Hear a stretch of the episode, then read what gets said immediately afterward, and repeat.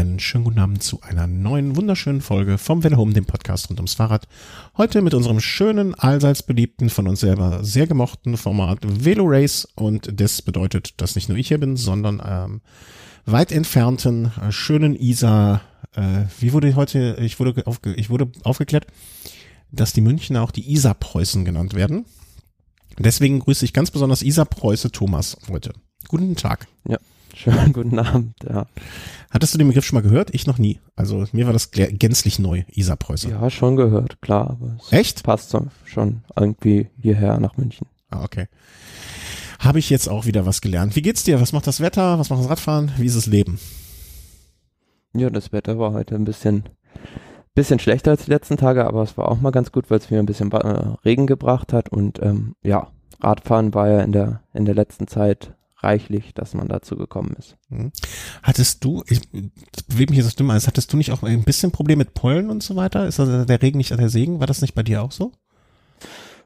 Es geht eigentlich. Früher war es schlimmer, aber jetzt ah, okay. das so ein bisschen. Also man merkt es halt nur, wenn man dann wirklich so, ja, länger als vier Stunden unterwegs ist, dann wird's, wird's halt irgendwann schon bemerkbar. Mhm. Da bin ich ja zum Glück völlig von frei von solchen äh, Quälereien. Bis dato kommt das auch noch. Ich hoffe, dass das im Alter nicht mehr kommt. Ähm, da mit solchem Ärger. Aber hast du denn früher, was viele ja nicht wissen, du hast ja auch den, äh, du hast ja früher auch sehr viel im Wald gemacht, was jetzt nicht, was jetzt komisch klingt. Hast du da dann überhaupt keine Probleme oder war, war, hatte ich das da? Nee, da gar nicht, weil das hängt ja vor allem mit der Belastung zusammen. Okay. Also es ist wie äh, sozusagen mit dem Asthma. Also desto mehr, äh, desto intensiver man atmet, desto mehr Dreck atmet man ja auch ein. Mhm. Also da hast du eher eine ruhige Kugel im Wald geschoben dann. Willst du damit, das hast du jetzt zwischen den Zeilen gesagt. so wie du wolltest oder nicht? Mhm. Ja. Naja, nun gut. Also kommen wir mal dazu, apropos ruhige Kugel geschrieben, ähm, was in den letzten äh, Tagen und Wochen mit Sicherheit auf den belgischen und nordfranzösischen äh, Straßen weniger der Fall war. Machen wir mal da weiter, wo wir zuletzt aufgehört haben. Es geht darum, die äh, Monumente unter die äh, Haube zu bringen bei uns im äh, Van Race. Und da stand dann erst noch, bevor es weiterging, äh, das Amstel Gold Race an. Ähm, ja, das, das Amstel Gold Race gehört ja nicht zu den Monumenten. Das ist sozusagen ja so eine Art Babymonument. Also ich glaube, das Rennen an sich selbst gibt's erst seit 1966, also Ende der 60er Jahre auf jeden Fall. Und ja, das Kuriosum ist halt das Bierrennen auch genannt, weil Amstel da der Sponsor ist. Mhm. Ja, aber nichtsdestotrotz ähm, von der Länge und der Schwierigkeit her sicherlich mit einem Monument auch zu vergleichen und vor allem die Schwierigkeit an dem Rennen ist es ja, dass es fast nie irgendwie mal ah, länger als zwei Kilometer irgendwo geradeaus geht bevor man dann wieder irgendwo in einem Hügel drin steht. Mhm. Es gehört ja sozusagen zu dem Teil äh, der wie soll man sagen, es, es ist die berühmte Ardennenwoche, wird sie auch genannt, ne? Also bestehend aus den, ähm, äh, aus diesem drei ähm, sich, ja, äh, äh, Rennen, Flandern-Rundfahrt, dann ähm, Amstel Gold Race und dann Lüttich-Bastogne-Lüttich als drittes, die ja alle dann sozusagen, wenn man es äh, äh, sehen möchte, in einer Woche stattfinden. Ja, und zwischendrin noch der Flash Wallon. Und der Flash Wallon noch zwischendurch. Ähm, der dann aber, ich sag mal, in der Wichtigkeit zu den anderen vernachlässigbar ist. Zumindestens äh, Lüttich, Bastogne, Lüttich und Amstel Gold Race. Ja, erzähl, also ich muss gestehen, diesmal äh, kann ich nicht ganz so viel mitreden wie beim letzten Mal, äh, weil ich nicht so viel sehen konnte. Hier kamen andere Sachen dazu und ähm, deswegen erzähl mal. Also, äh, ein, ein Team hat sich beim äh, Amstel Gold Race welches auch schon in anderen Rennen sich äh, hervorgetan hat, dann mal den Sieg geholt. Ja, ein sehr animiertes Rennen wieder gewesen, wie auch schon die anderen großen Klassiker in diesem Jahr. Und die Favoriten waren natürlich im Vornherein Peter Sagan, der Weltmeister, und vor allem auch Alejandro Valverde, was wir beim letzten Mal schon gesagt hatten, mhm. dass jetzt so ein bisschen seine Lieblingsrennen kommen. Aber er hat das Amstel Gold Race ja noch nie gewonnen und das ist auch in diesem Jahr so geblieben weil im Finale, ja, da hat sich dann, ähm, es war lange Zeit eine Ausreißergruppe vorne, von der sich, glaube ich, noch Lawson Craddock am Ende recht weit vorne gehalten hat, ist, glaube ich, Zehnter oder so geworden am Ende.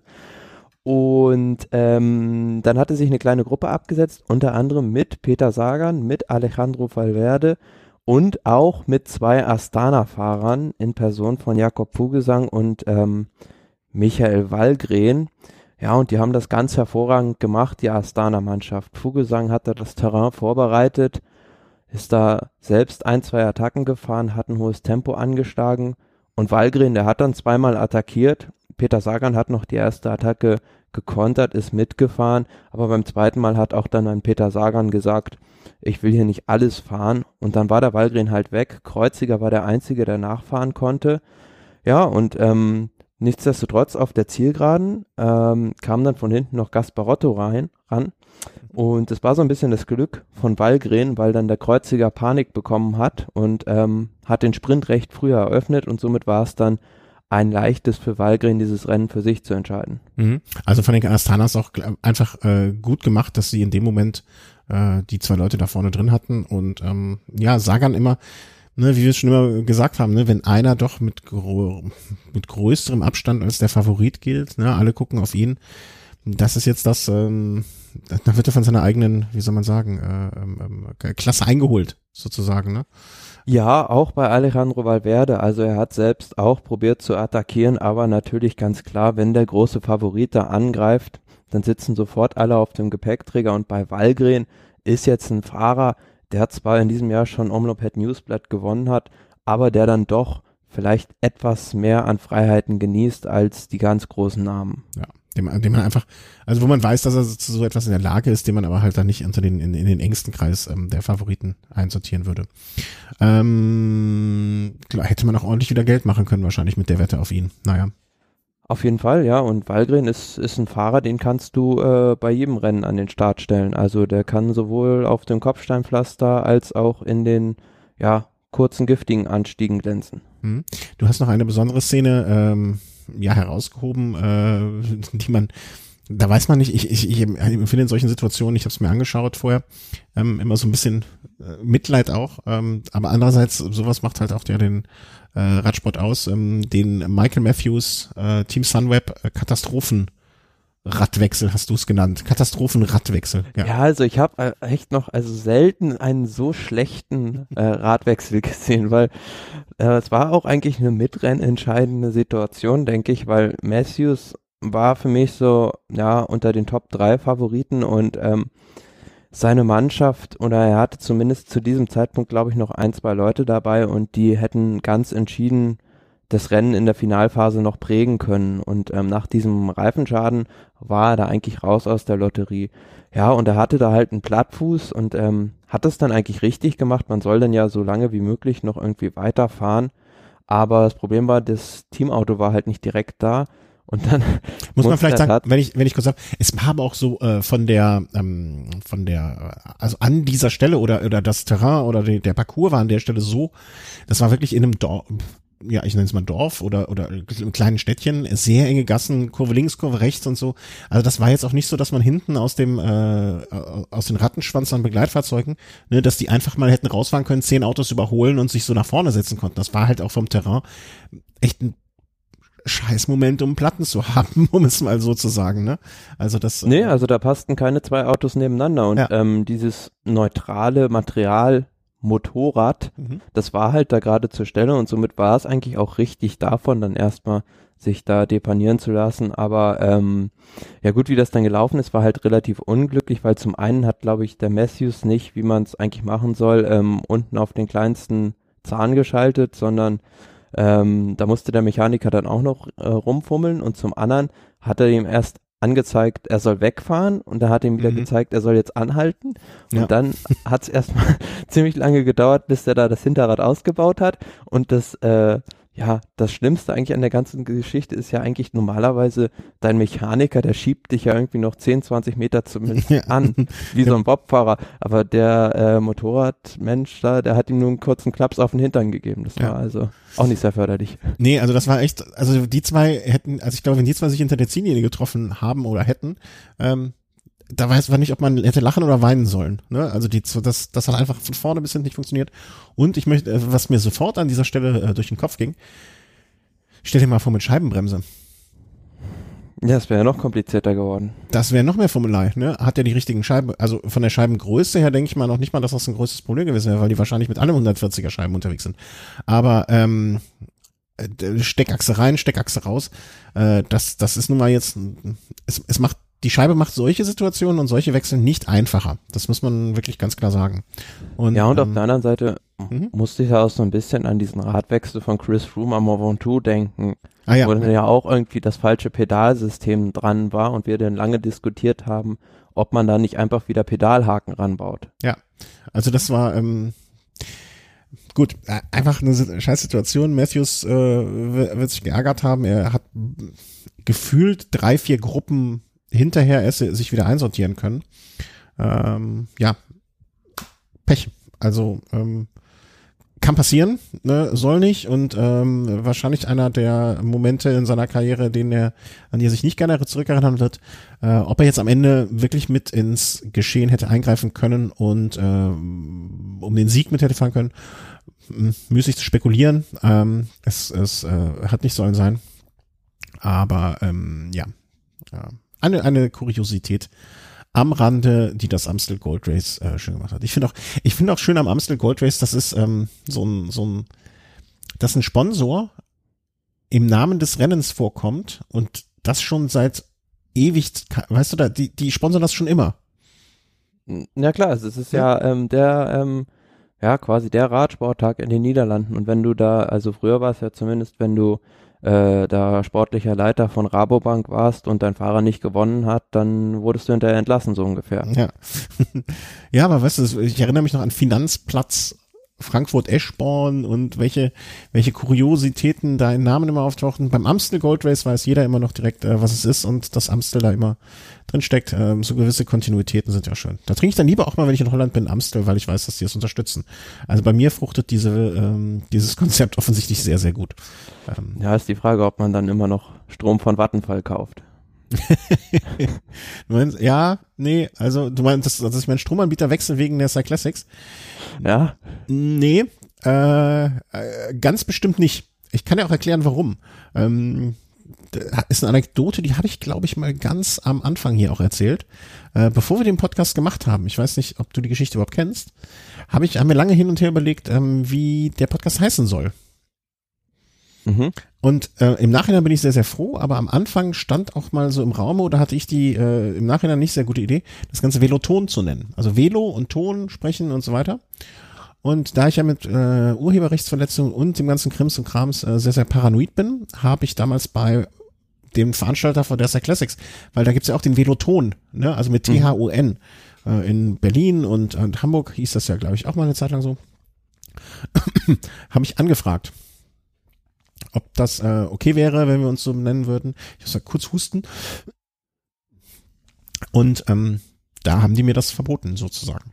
Also da haben die gesagt, nee, wegen der Verletzung, Verwechslungsgefahr. Okay. Da habe ich mal kurz drüber gelacht und hab's dann nicht gemacht. Und jetzt haben wir Velo Home ist auch viel schöner.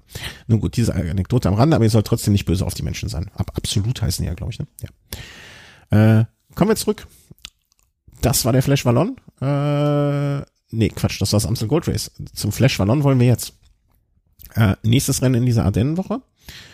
Ähm, erzähl mal. Also, was ich weiß, äh, ist, dass der Flash äh, gerne von äh, einem gewissen Alech, wie heißt der nochmal, äh, gewonnen wird. Ja, also Alejandro Valverde, ich weiß gar nicht, ob er mittlerweile schon ähm, Rekordsieger da ist. Auf jeden Fall hat er ähm, in den Jahren 17, 16, 15, 14 und 2006, also insgesamt fünfmal gewonnen. Und ähm, die Mühe de Wii ist quasi sein Wohnzimmer. Mhm. Ähm, ja, aber in diesem Jahr wurde diese Regentschaft dort ähm, beendet von Julian Alaphilippe.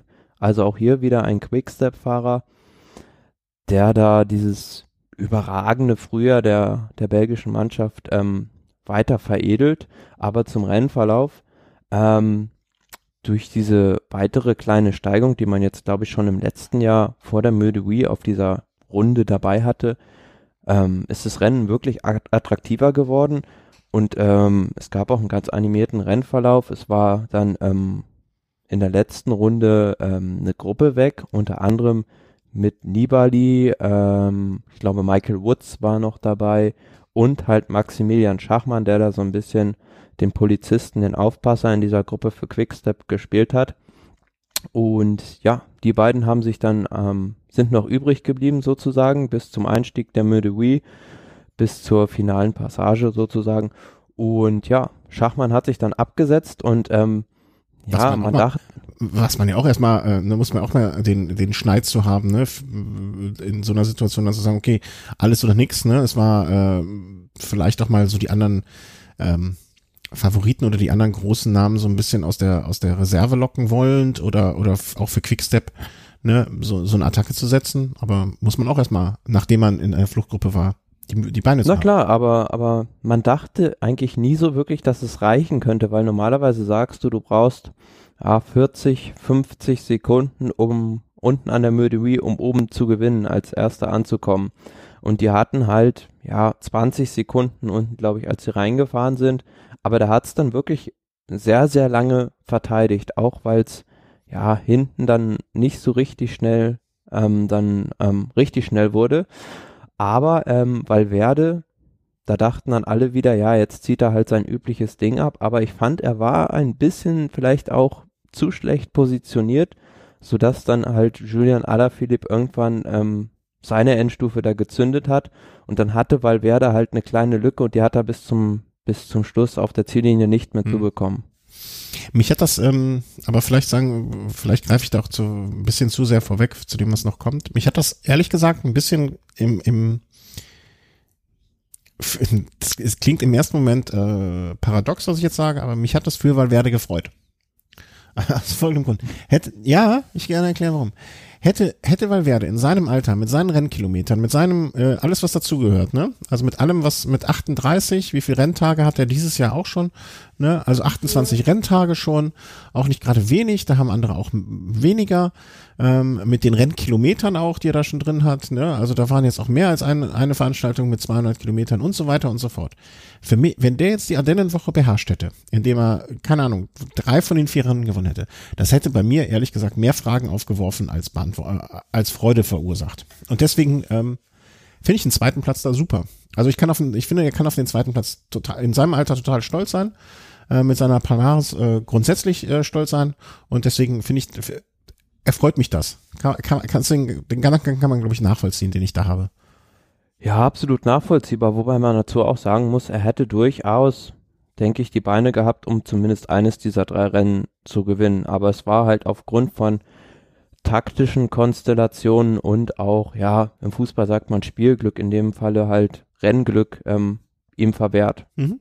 Und auch da, äh, Matthews, den wir eben angesprochen hatten, war da an fünfter Stelle. Also der wiederum, ähm, ihm ist da auch was verwehrt geblieben, vielleicht, äh, was, ähm, ja, also äh, auch war ihm dann vielleicht beim Amstel Gold Racers verwehrt gewesen durch sein Pech. Also die Beine scheint er im Moment zu haben. Tim Wellens äh, hat auf welchem, bei welchem Rennen habe ich den nochmal äh, auf Sieg gesetzt? Weißt du das noch? Ich habe nämlich. Bei Paris-Roubaix? Nee, das war nicht Paris-Roubaix. Das hat, bei der letzten Sendung haben wir ja das Rennen schon besprochen. Und da habe ich doch bei gesagt. Lüttich? Äh, ich weiß es nicht mehr. Ähm, bei irgendeinem Rennen habe ich gesagt, ja, der, der wird's machen. Ähm, und äh, da wurde ich vom Chris noch, äh, ich sag mal so, intern ver, ver, verhohnepiepelt, ja. Äh, der wollte mir sehr viel Geld geben, wenn er Wellens gemacht. Und ich weiß nicht mehr, wenn es jetzt der Flash Wallon war, da, da ist er zumindestens Tim Wellens jetzt auch nicht so schlecht gewesen, ne? Also siebter Platz. Pff, äh, Nö, mit, mit keinen dem, Fall. Ja, also so viel hat da nicht gefehlt. Aber ich müsste jetzt nochmal selber nachhorchen, bei welchem Rennen das gewesen wäre, wo ich ihn gefunden habe. Ja, und aber man kann es, wie gesagt, nicht hoch genug einschätzen, dass Schachmann da Achter geworden ist. Vor allem nachdem er da vorne war und normalerweise, wenn du dann eingeholt wirst, gehst du ja eigentlich in dieser steilen Wand drin völlig ein. Mhm. Und ähm, er ist, glaube ich, jetzt der erste Deutsche seit Fabian Wegmann, der da in die Top Ten gefahren ist. Mhm. Ja, und ähm, Hut ab. Also, ne, also auch, das sind halt auch irgendwie 200 Kilometer, die man erstmal fahren muss, ne? Also das, das, äh, klar ist das für die jetzt, machen jetzt oft genug, aber nichtsdestotrotz, ne, er ist jetzt zwar nicht mehr der ganz der Jüngste, aber mit, ich glaube, so, wie ist er, 23, 24 wahrscheinlich. Ähm, ja, ist immer noch jung. Ja, ja, Ne? Also da muss man, diese alten Rennen werden auch meistens von den alten Jungs ge gewonnen. Das muss man vielleicht auch mal sehen. Ne? Und da hat Aber da kann man ja jetzt werden. dann auch sehr gespannt sein. Also er wird jetzt, denke ich, dann auch beim Giro d'Italia fahren. Also ist ja so gut wie bestätigt und ähm, ist dann seine erste Grand Tour, wie er sich dann da schlagen wird. Ja, dazu zum Giro d'Italia werden wir hoffentlich noch kommen äh, in unserer nächsten Sendung, die wir dann irgendwann in naher Zukunft planen wollen. Genauso wie wir jetzt erstmal zu unserem letzten Monument des Frühjahrs erstmal kommen, bis wir ganz lange keine Monumente haben. Lüttich, Bastogne, Lüttich. Ähm, bin ich letztes Jahr ja. Welche, welche von den Monumenten bist du nochmal gefahren? Also diese Jedermann-Veranstaltung. Flandern-Rundfahrt und Paris-Roubaix. Flandern-Rundfahrt und Paris-Roubaix. Ich habe Lüttich, Bastogne, Lüttich. Also zumindest mhm. die, die mittlere. Müssen wir, nur noch zwei. Ja, gibt, müssen, müssen wir vielleicht mal machen. Nicht Oder zusammen. Wir jemand anderes aus. Oder wir schicken jemand anders. Den Chris. genau. Schicken mal jemand anders. Das ist viel klüger. Ja, stimmt. Die, die Antwort hätte eigentlich so von mir kommen müssen, ne? Du, die Idee, ah, da müssen wir noch fahren. Und ich so, nee, komm, sehr, sehr schön. Äh, so, ich glaube, damit hätten wir auch jetzt unseren Sendungstitel. Ähm, und den schreibe ich mir diesmal auf, weil ich das letzte Mal vergessen habe. da schicken wir besser jemand anders. Ähm, alles klar. Nee, äh, Lüttich-Baston in Lüttich, ein wirklich ähm, sehr, sehr schönes äh, Rennen. Nachdem ich selber auf den Straßen unterwegs da war, mag ich es noch mehr, als ich es vorher gemocht habe äh, wenn man einmal auf diesen äh, Terrain unterwegs ist. Ähm, das ist ja gar nicht so weit weg von hier. Äh, dann, dann weiß man es noch mehr zu schätzen. Und ähm, wie war's? Also ich habe ich hab im Ticker gelesen, dann wer gewonnen hat erstmal und äh, naja, also man hat ähm, in diesem Jahr den Parkour da so ein bisschen ähm, angepasst, ähm, ein, zwei Steigerungen ausgetauscht, um das Rennen wieder ein bisschen mehr zu animieren und ähm, im nächsten Jahr gibt es dann ja die ganz große Neuerung, dass das ähm, Ziel nicht mehr in Ans, in diesem Fort von Lüttich mit dieser ansteigenden letzten 1,5 Kilometern ist, sondern wieder direkt in Lüttich. Aber zum Rennen, ähm, also ganz ehrlich, ich war so ein bisschen enttäuscht halt davon, weil ähm, gefühlt kam bis ähm, zum Falkenfelsen, also dieser Côte de la Roche en Faucon, ähm, der vorletzten richtigen Steigung, ähm, so ein 60-Mann-Feld. Mhm. Und das war in den letzten Jahren halt, ja, oder wenn man ein bisschen zurückblickt, immer ganz anders, dass da nur noch eine kleine Gruppe zusammen war. Aber dieses Jahr haben sich wirklich alle sehr, sehr lange belauert und ähm, sehr, sehr lange zugewartet. Und dann war es ja auch nicht wirklich eine eine richtige Attacke, die das Rennen entschieden hat von Bob Jungels, sondern ja, das ist da mehr oder weniger so ein bisschen weggeschlichen. Er hat dann ähm, in der besagten, von mir gerade besagten Steigung so einmal leicht attackiert und ähm, waren die anderen aber oben wieder dran. Und dann ähm, habe ich ja hier auch schon reingeschrieben, ähm, Michael Woods eigentlich ähm, der Verlierer des Tages, weil der war dann halt bei ihm am Hinterrad und am Ende der Abfahrt war dann plötzlich Jungels alleine. Ja. Und dann haben sich hinten alle angeschaut. Quickstep hat natürlich taktisch clever mit Alaphilippe und mit Philipp Gilbert dann abgeriegelt, Störarbeit verrichtet. Ja, und ähm, von den anderen wollte keiner fahren. So waren es dann irgendwann 20 Sekunden, 30 Sekunden, 40 Sekunden und dann sogar 50. Ja, und die ähm, den letzten Steigungen nach Saint-Nicolas hoch und ähm, nach Ans zum Ziel, mhm. da hat er sich dann natürlich die Butter nicht mehr vom Brot nehmen lassen.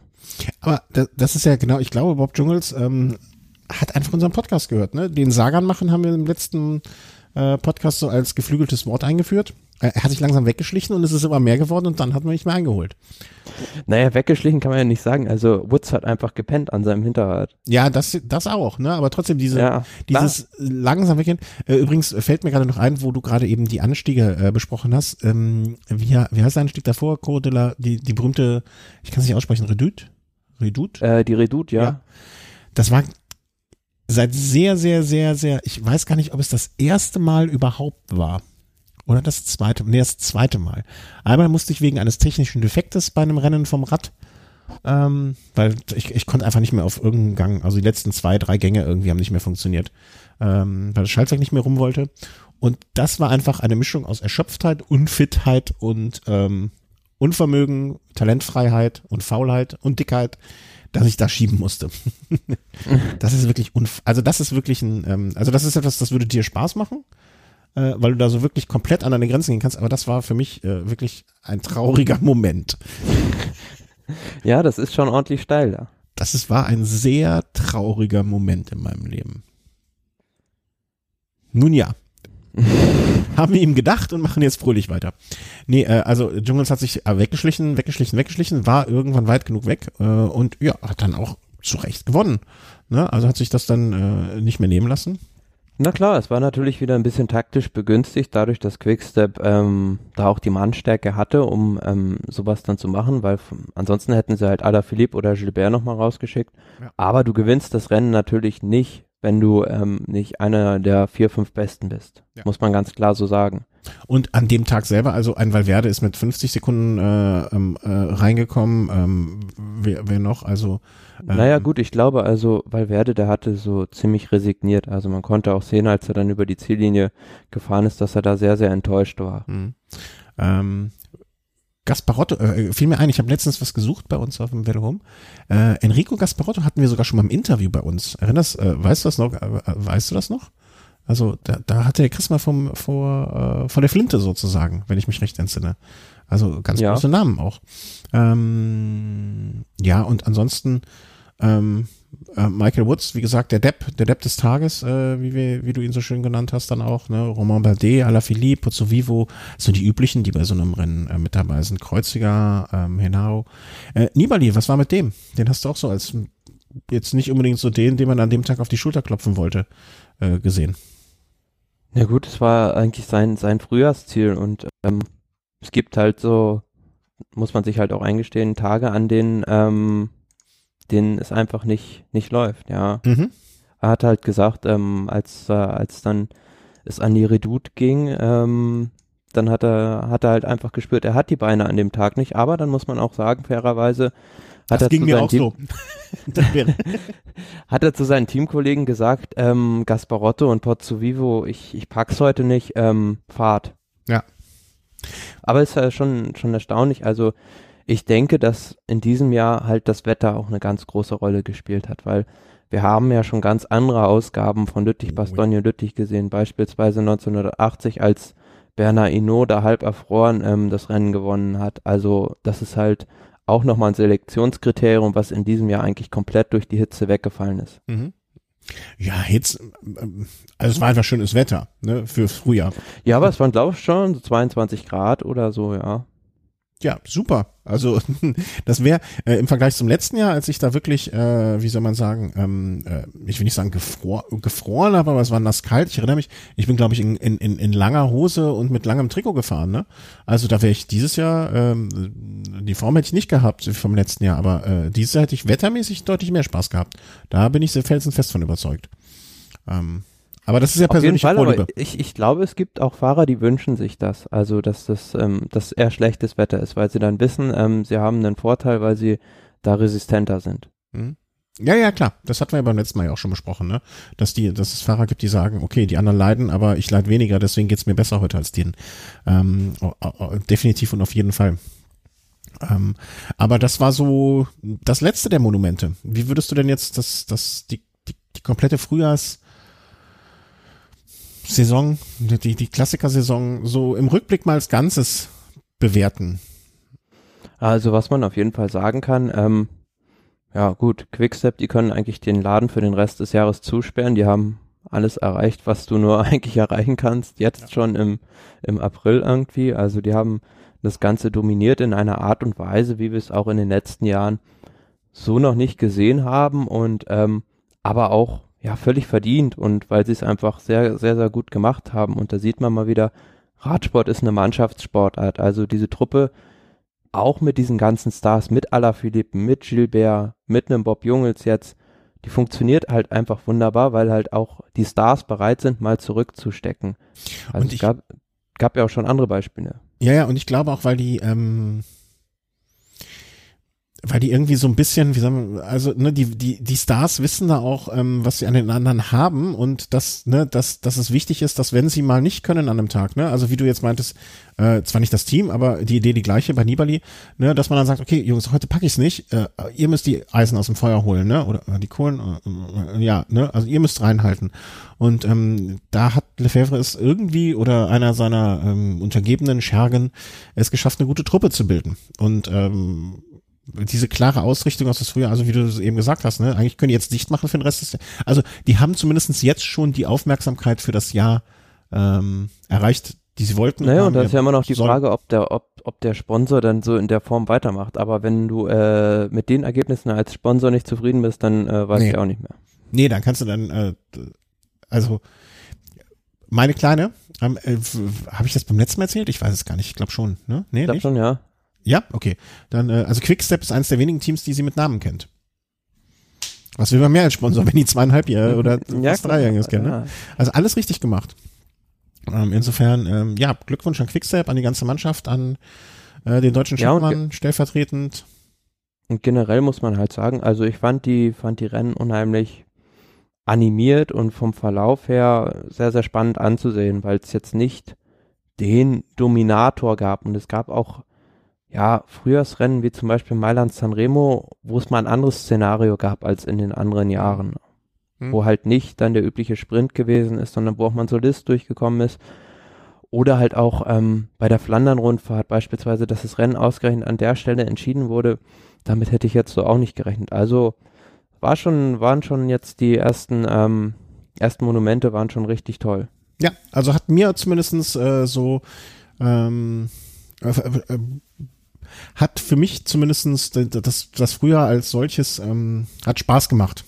Klingt blöd, aber hat Spaß gemacht und ich äh, freue mich dann auf mehr. Also es war ein, ein würdiges Frühjahr. Also es gab schon so manche äh, Frühjahre, wo ich hinterher gedacht habe, okay, ne, also vor allem hatte ich so ja, ein bisschen gut, die Sorge wenn, nach der nach der nach der Spartakus ähm, ähm, Geschichte, nach, nachdem er weg war, äh, nachdem hier äh, Tomican weg war, ne, da, da hatte man schon, hatte ich zumindestens muss ich gestehen, so ein bisschen die Sorge, okay, was kommt jetzt in den Klassikern, worauf kann ich mich freuen? Und das ist auch einfach, dass diese ganzen Rennen durch die Vielzahl an möglichen Siegern so animiert sind und so viel Freude machen, das hatte ich mir erhofft, aber war, mir war ich mir nicht sicher, ob das kommen wird. Und das ist gekommen. Auch wenn trotzdem es ein sehr, sehr dominierendes Team gibt. Ne, es war immer so, dass man gesagt hat, okay, dann hat man vielleicht auch, ich glaube, Quickstep als sehr dominierendes Team und Sagan in einem anderen Team als sehr dominierender Fahrer tut dieser ganzen Geschichte auch ganz gut. Ja, also das ist auf jeden Fall wahr. Also ähm, ich möchte mir gar nicht vorstellen, was wäre, wenn Peter Sagan bei Quickstep fahren würde. Ja, das wäre schlimm. Nun ja, dann machen wir mal dicht unter die Frühjahrsklassiker. Dein Einverständnis vorausgesetzt? Auf jeden Fall, ja. Und was, was jetzt hier passiert? Das wollte ich nicht. Ich habe eine komische Marke gesetzt. Nun ja, dann kommen wir jetzt, äh, behaupte ich einfach mal so ein wenig zu den Rennen, ähm, die man als Vorbereitung für den Giro sehen kann. Ne? Das, äh, das wäre ja jetzt so in der äh, natürlichen, ähm, wie soll man sagen, natürlichen Abfolge der Saison oder im Saisonverlauf der nächste Punkt, der Giro d'Italia. Und da kommen wir vorher zu den üblichen Verdächtigen im Sinne eines äh, Vorbereitungsrennen. Das war ja früher gerne mal äh, die Tour de Romandie und dieses jetzt auch noch. Ja, es geht Schlag auf Schlag. Also ähm, seit ähm, zwei Tagen läuft jetzt schon wieder die, die besagte Romandie-Rundfahrt. Ähm, ja, im französischsprachigen Teil der Schweiz, gestartet in diesem Jahr mit einem Prolog über gut vier Kilometer. Also ja, ist kein Prolog gewesen jetzt für die reinen Zeitfahrer, wie wir es bei der Tour de France oft auch schon gesehen haben, sondern da können dann auch noch die Sprinter mit vorne reinhalten, was ja auch das Ergebnis zeigt, dass dann Fahrer wie Michael Matthews am Ende das Ding gewinnt. Ah, damit hätte ich jetzt nicht unbedingt gerechnet, aber ja, hat einmal mehr bewiesen, dass er dann doch auch bei den Klassikern schon richtig gut in Form war. Ja. Und umso mehr traurig, äh, dass er diese Panne hat. Also vielleicht hat er sich da auch die Form geholt jetzt für solche Veranstaltungen. Ne? Ich hatte auch, als ich es mir vorher angeguckt habe oder als ich so die Liste gesehen habe, Ron Dennis wahrscheinlich weiter vorne gesehen, der ähm, nur sehr, sehr knapp geschlagen. Klar, eine 5 Minuten 33, dann äh, eine Sekunde ist nichts, ist ein Wimpernschlag. Ne? Einmal kurz vor, einmal verbremst und dann hast du das Rennen schon verloren. Also die ersten äh, insgesamt vier äh, auf Augenhöhe, möchte ich mal sagen. Und auch danach ging es ja, also ich glaube, der, der letzte hatte einen Abstand von äh, Robert Wagner, nach Robert Wagner, von einer Minute. Ja, also die Minute kann man schon mal verlieren auf vier ja. Kilometern. du meinst, wenn wir mitgefahren wären, hätten wir auch nicht mehr als eine Minute Rückstand auf Robert Wagner? auf Robert Wagner weiß ich nicht. Also vielleicht sogar auf Michael Matthews. Ich weiß nicht. Also, also du meinst in anderen Worten, äh, jetzt, wenn ich das, ich interpretiere jetzt etwas frei, dass du auf vier Kilometern bei einem Zeitfahren nur eine Minute auf Michael Matthews verlieren würdest. Hm. Naja, also wenn man mal schaut, die haben einen 43er Schnitt gefahren, also und der Robert Wagner ist ein 36er Schnitt gefahren. Okay, ein 36er Schnitt auf. Äh, man, man kennt jetzt die Strecke oder warte, war die wie war die Strecke? War die gerade? Ja, also es war schon einigermaßen flach. Okay, also äh, ich, ich sehe schon. Ich weiß nicht, ob das da in der Mitte Kopfsteinpflaster drin sein soll oder. Ja, das kann man schlecht sehen. Ähm, aber der der Kurs ist jetzt, es waren nicht nur gerade, ne? Also da waren schon einige Winkel drin. Das muss man schon sagen. Also ich zähle mindestens eins, zwei, drei. Da war schon mit Beschleunigen auch was zu tun. Also. Naja. Naja. Wollen wir uns da nicht zu weit aus dem Fenster lehnen? Haben wir schon gemacht, haben wir schon gemacht. Zumindest du, Thomas. Ich, halt, weil ich bin da sehr zurück. Also ich hätte, also ich hätte jetzt gesagt, vielleicht eine Minute auf Robert Wagner noch. Das wäre dann ja ähm, ich weiß nicht, ob das mathematisch richtig ist, was ich jetzt sage, aber wenn 43 zu 36 der eine Schnittunterschied ist, also äh, 7 ähm, kmh, dann wäre ja der nächste Schnittunterschied 29 im Durchschnitt gewesen, oder? Das könnte hinkommen, ja. Also, aber wahrscheinlich wären wir damit aus der Karenzzeit dann geflogen. Ah ja, okay. Naja, wurscht. Wir sind ja zum Glück nicht mitgefahren. Also am äh, ersten Tag hat sich Michael Matthews das äh, Leader-Trikot überstülpen dürfen. Ähm, zweite Etappe war dann schon etwas, äh, wie nennt man das dann wohl, animi ja, vom, vom Profil her, ging, ging schon ein bisschen mehr rum. Ja, komplettes Gelände. Also ähm, es waren da gleich vier Bergwertungen drin, dreimal zweite Kategorie, einmal dritte Kategorie. Ja, und so gut 20 Kilometer vor dem Ziel dann halt dieser Zweitkategorieberg 4,5 Kilometer mit gut sieben Prozent im Durchschnitt. Und ähm, ja, war lange Zeit eine Ausreißergruppe vorne. Die wären wahrscheinlich, denke ich, auch durchgekommen, wenn nicht hinten mehrere Mannschaften, zum Beispiel Bahrain, Merida, da so Tempo gemacht hätten. Mhm. Und die haben ja auch mit Sonny Colbrelli einen ganz schnellen Sprinter dabei und ähm, haben es dann auch geschafft, Michael Matthews da erstmal abzuhängen und dann hätte man gedacht, jetzt ist eigentlich die Wiese gemäht für Colbrelli. Aber im Sprint, ja, wird er dann geschlagen von Oma Freide, der jetzt, äh, der zwar schon schnell ist, hat er im letzten Jahr auch eine Giro-Etappe im Sprint gegen Rui Costa gewonnen, der dieses Mal auch wieder Dritter geworden ist. Aber gegen den Colbrelli dann zu gewinnen, ist dann schon eine ganz andere Hausnummer. Mhm. Und zwischendrin muss man ja auch noch sagen, war es dann halt zwischendurch wirklich so, dass sich da auch schon die Favoriten vorne gezeigt haben. Daniel Martin hat da mal attackiert, dann ist Emanuel Buchmann hinterhergefahren. Also es war schon, ja, eine sehr, sehr bunte Etappe. Es war was los. Und das war ähm, gestern war das, glaube ich, ne? Wenn ich das richtig ja. äh, auf dem Schirm habe. Und äh, um damit auch rennmäßig direkt äh, heute tagesaktuell zu werden, heute eine Etappe, ähm, ja, mit einem Hügelchen drin, aber ansonsten äh, auch nicht jetzt vom Profil her nicht, also als ich das Ergebnis gelesen habe und äh, dachte ich so, hä, bei dem Profil, also es kam mir schon, also unerwartet ist, glaube ich, äh, schon ganz richtig. Ja, ich war auch sehr überrascht, weil das jetzt eigentlich so, na, ich will nicht sagen die Chance, aber eine große Chance für die Sprinter gewesen wäre. Mhm. Und ähm, zumal so eine Mannschaft wie Quickstep, die haben Viviani dabei, die haben Gaviria dabei. Da war ich dann schon verwundert, dass die dann da sich selbst nicht einspannen lassen, um, um dann die Fluchtgruppe zurückzuholen. Also mhm. ähm, man hat dann eigentlich mehr oder weniger nur Bahrain arbeiten sehen.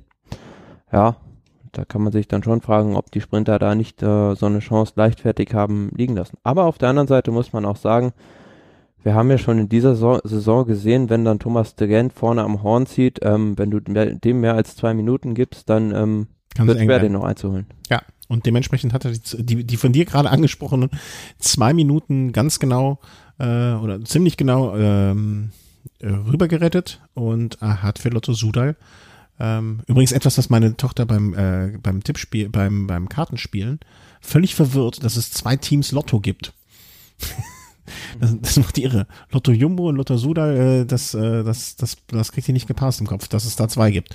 Nun ja, also äh, hat Thomas de Gent äh, ist ja für sich entschieden und hat die zwei Minuten rübergeholt und ähm, hat damit aber, das, das wiederum hat mich auch gewundert, äh, in der Gesamtwertung dachte ich dann mit zwei Minuten, okay, da wird er mit Sicherheit führen, aber er hat in den Etappen davor so viel Rückstand offensichtlich eingepackt. Vielleicht hat man ihn doch einfach ziehen lassen, weil er für die Gesamtwertung so unerheblich ist.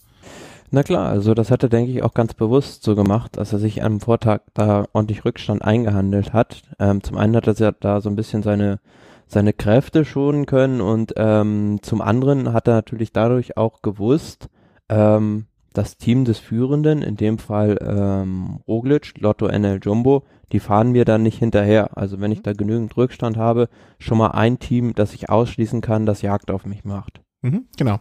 Und äh, ja, du hast es gerade angesprochen, deswegen im Moment derzeit äh, nach ähm, der dritten Etappe oder zweiten Etappe eigentlich, wenn man den Prolog jetzt als solch, solchen äh, rechnet, ähm, um in der offiziellen, wie sagt man, Durchnummerierung zu sein, als zweite Etappe zwei.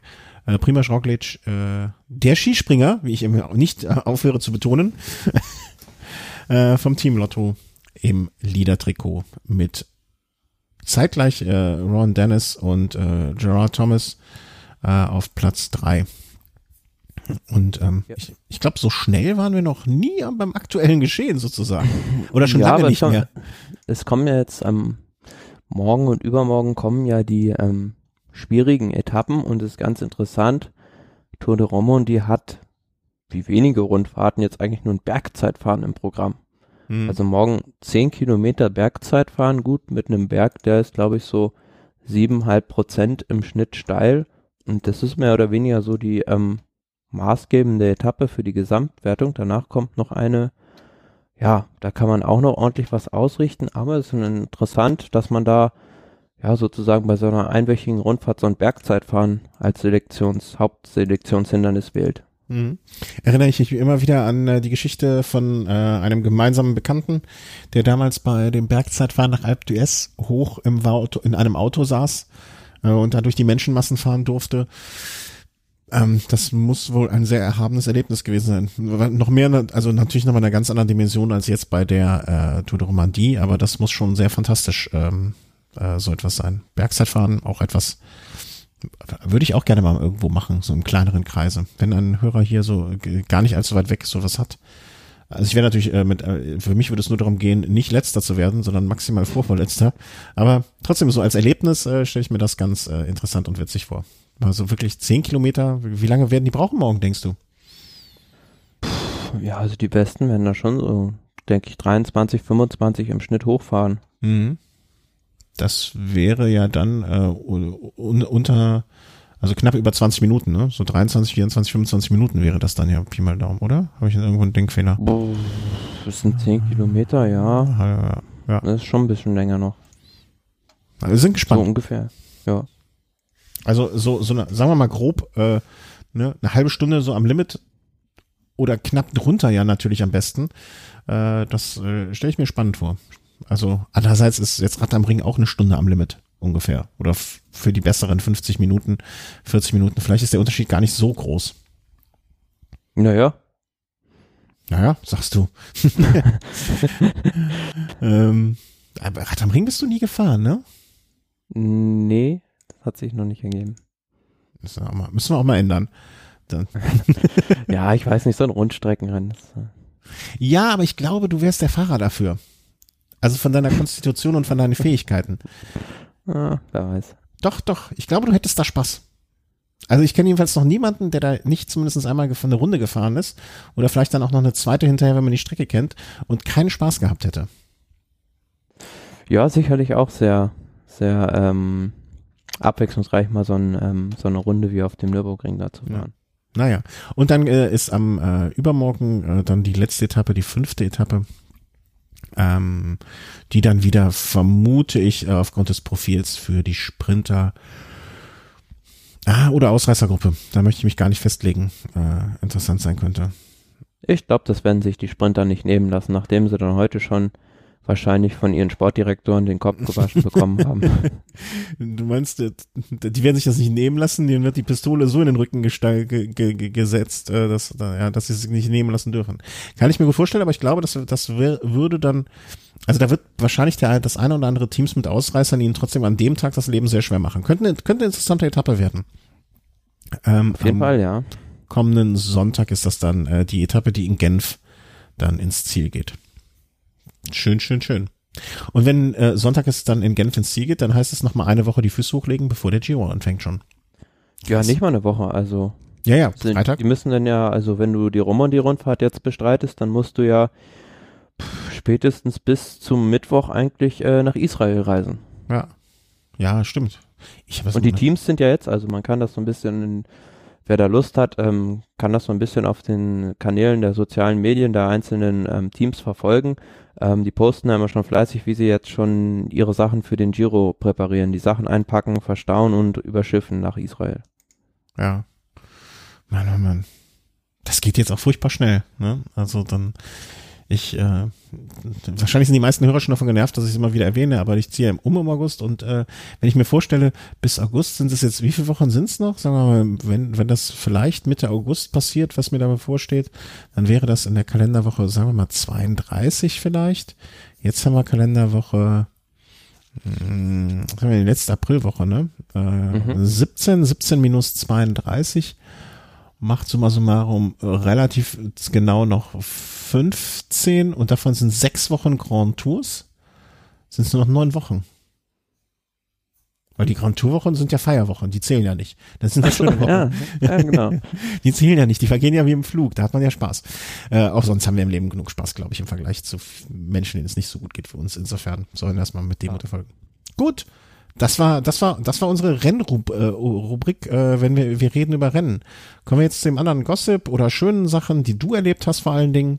Ähm, Tour of the Alps. Ich, ich möchte, ich möchte den äh, großen Radsportreporter äh, Thomas Goldmann zitieren. Ähm, die WM wird ein Höllenmassaker, glaube ich, war es wortwörtlich. Ich müsste es nochmal nachgucken, aber ich meine, so waren deine Worte. Ja, das nicht ohne Grund. Also ähm, ich habe mir da also in Innsbruck den, den WM-Parcours, zumindest also die finalen Abschnitte da mal selbst zu Gemüte geführt und ähm, damit einfach. Damit muss man vielleicht zur Verdeutlichung, du bist sie gefahren. Genau, ich bin die selbst abgefahren, aber vielleicht kommen wir erstmal kurz ähm, zum Rennen. Zu dem, zum Rennen eigentlich an sich, zur Tour of the Alps, wie wir es letztes Mal schon gesagt haben, die Nachfolgerundfahrt der Trentino-Rundfahrt also ähm, ist jetzt immer auch so, dass die auch jetzt mal in Österreich zum Beispiel rumfahren. Und generell muss man sagen, eine sehr, sehr gut organisierte Rundfahrt, auch was das drumherum angeht. Ähm, die haben einen sehr guten Internetauftritt mit sehr schönen Profilen und auch ähm, die Rennwoche an sich, da ist alles gut abgesperrt, abgesichert. Es gab jetzt auch keine so schlimmen Unfälle oder dass man gesagt hat, der Organisator hat da irgendwie was verschlafen. Ja gut, ähm, sind fünf Etappen. Ähm, erste Etappe, ähm, ja, gewonnen von POP Bau. Und für die Astana-Mannschaft war es ein ganz besonderes Rennen, weil im letzten Jahr ähm, Michele Scarponi da sein letztes Rennen gewonnen hat, auch damals in Innsbruck an der Hungerburg, hat er die Etappe gewonnen und von daher, ja, standen die natürlich besonders motiviert am Start. Auch die zweite Etappe dann, ja, eigentlich schon die Königsetappe, Bergankunft am, am Reiterjoch, Alpe di Pampiago, ähm, gewonnen von Miguel Angel Lopez. Und wer das selbst schon mal gefahren ist, da bin ich auch schon mal selbst hochgefahren, ähm, Alpe di Pampiago, der weiß, wie höllisch steil da diese letzten drei Kilometer sind. Mhm. Und ja, man hatte da eigentlich vielleicht so ein bisschen erwartet, Chris Froome, der wird da sicher schon mal seine Form testen, was er dann auch gemacht hat.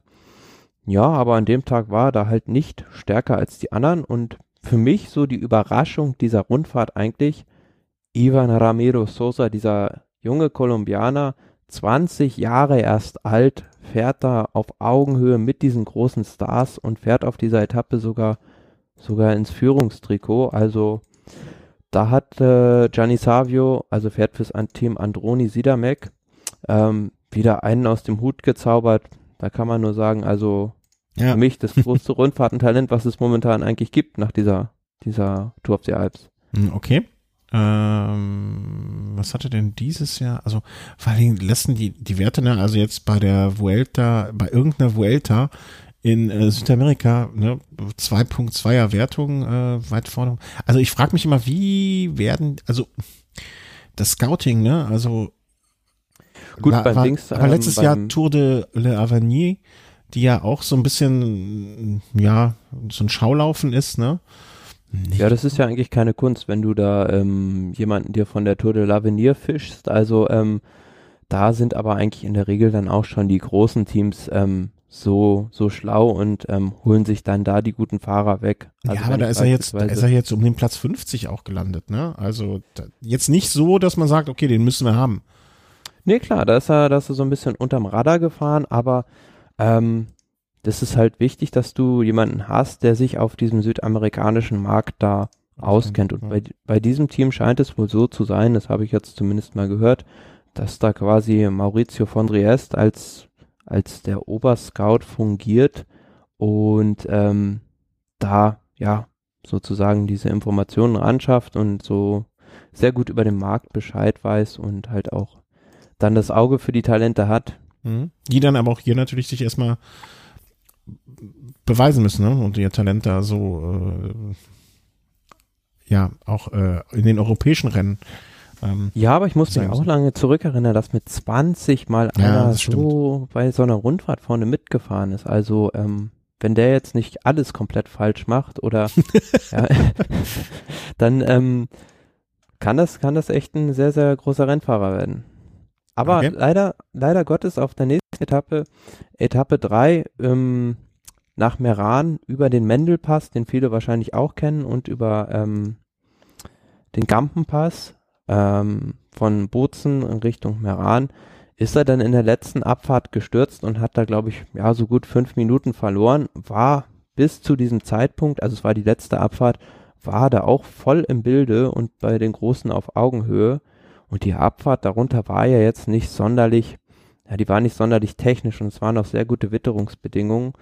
Und auf der Etappe ähm, hat es dann ähm, Thibaut Pinot auch wieder probiert, wie er auch schon die ganze Rundfahrt zuvor sehr aggressiv gefahren war. Und Chris Froome, ja, der hat es da ähnlich gemacht wie vor zwei Jahren war es, glaube ich, bei der Tour de France, wo er es da mal in so einer Abfahrt, also mit diesem Abfahrtsstil, den, den man bitte nicht nachmachen soll, richtig krachen hat lassen. Also da habe ich auch das, äh, als ich das gesehen habe, habe ich gedacht, entweder du bist, du bist dermaßen leer im Kopf, dass du da nicht mehr nachdenkst, oder du musst ein dermaßen Selbstbewusstsein haben, dass du weißt, dir kann überhaupt niemand was anhaben.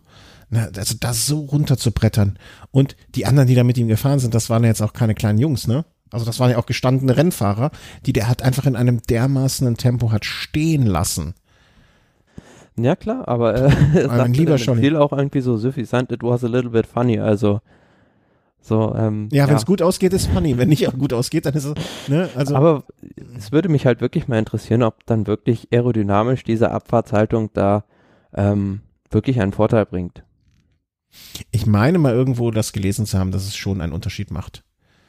Ja, aber ich glaube, na gut, mh, hm, diese beispielsweise früher war halt diese Superman-Haltung in, Mhm. Und dann lange Zeit halt diese geduckte Abfahrtshaltung, aber ja. Man muss es halt auch erstmal auf die Straße kriegen, ne? Also ich glaube, es hat auch etwas damit zu tun, wie alle aerodynamisch günstigen Haltungen, die dich aber dazu zwingen, in eine unkomfortable Position zu bringen. Es ist, glaube ich, immer so eine Mischung, oder bin ich mir sehr sicher, es zu wissen, dass es eine Mischung ist aus, wie unkomfortabel kann ich mich noch, also welche unkomfortable Haltung kann ich einnehmen, und trotzdem noch Leistung bringen. Ne? Weil ich glaube, wenn er nur so auf dem Oberrohr hocken würde oder sich, sich äh, um, um den Rahmen winden würde, ja, und dann überhaupt nicht mehr treten könnte, dann hätte es zwar eine aerodynamisch gute Position, aber der Fahrer, der noch entspannt sitzt und vielleicht treten kann, kriegt vielleicht doch noch mehr an Geschwindigkeit, wenn man überhaupt noch äh, in den Situationen treten kann. Ne? Also man muss, glaube ich, auch die die möglich die körperlichen Voraussetzungen haben, in dieser Position a sich nicht zu gefährden und b noch äh, ein bisschen Druck auf die Pedale zu kriegen. Und das kann wahrscheinlich auch nicht jeder. Also ich könnte es wahrscheinlich schon, aber das Risiko gehe ich nicht mehr ein. nee, also das würde ich keinem empfehlen. Nein. Aber auf jeden Fall nach dieser Etappe hat das Führungstrikot dann gewechselt. Ähm, Thibaut Pinot hat sich dann geholt, aber ähm, bedingt auch dadurch, dass äh, Miguel Angel Lopez da in dem Finale einfach geschlafen hat. Der hat einfach Lo ein Loch aufgehen lassen und 14 Sekunden ja, nach dem Etappensieger Ben O'Connor ist er da reingekommen. Pinot hatte dann 5 Sekunden Rückstand, hat sich noch eine Bonifikation geholt. Und man muss aber sagen, ähm, wie ich vorhin schon anklingen lassen habe, Astana brutal stark bei dieser Rundfahrt. Nach der Etappe fünf Mann in den Top 15, also ähm, mannschaftlich sogar noch stärker als die Sky-Mannschaft, wo man das halt eigentlich eher erwartet hätte. Mhm.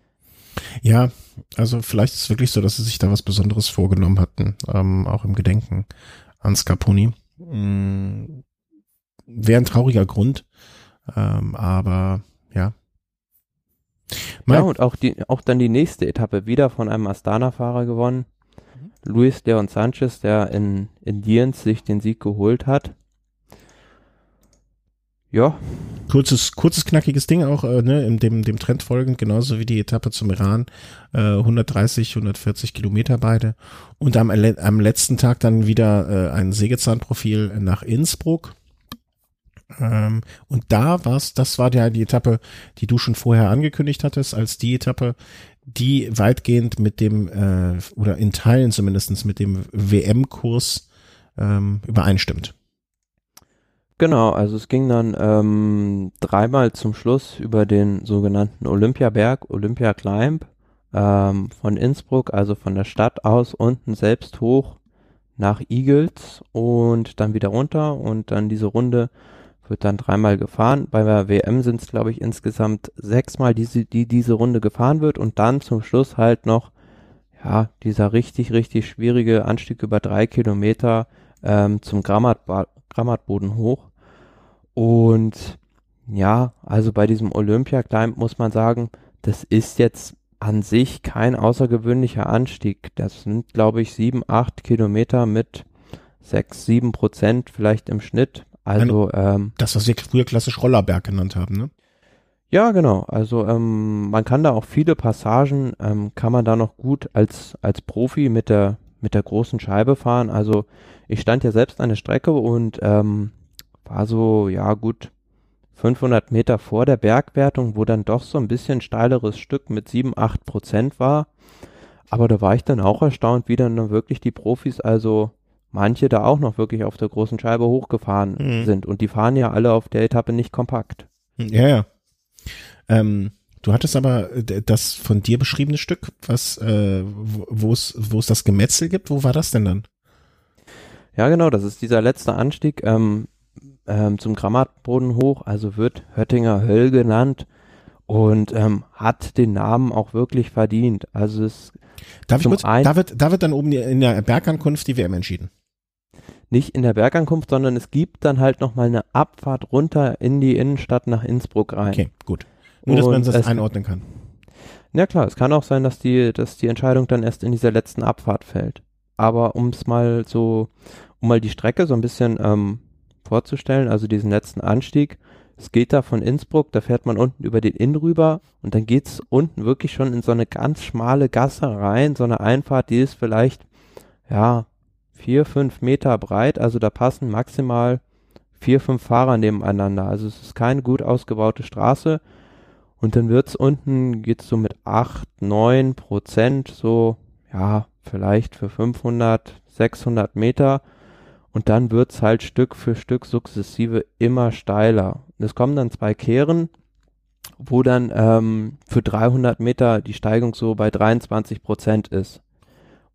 Und also wenn man da reinfährt, dann denkst du wirklich, du stehst vor einer Wand. Und ähm, ich bin selbst dann halt hochgefahren und ähm, ja, konnte halt die Steigung selbst auch nur bewältigen, weil ich immer zickzack gefahren bin. Mhm. Und hatte dann auch dementsprechend die, die ähm, kleinste Übersetzung bei mir war 3432. Ja. Was meinst du, was die Profis da ketten werden? Wahrscheinlich auch das gleiche, oder? Ja, aber.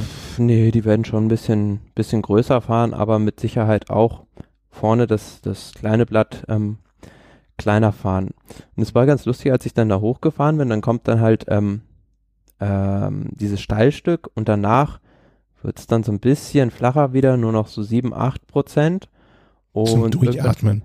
Irgendwann, irgendwann ist man dann halt auch oben und dann ähm, bin ich da halt hochgefahren und war auch so irgendwie so eine amerikanische Touristengruppe da.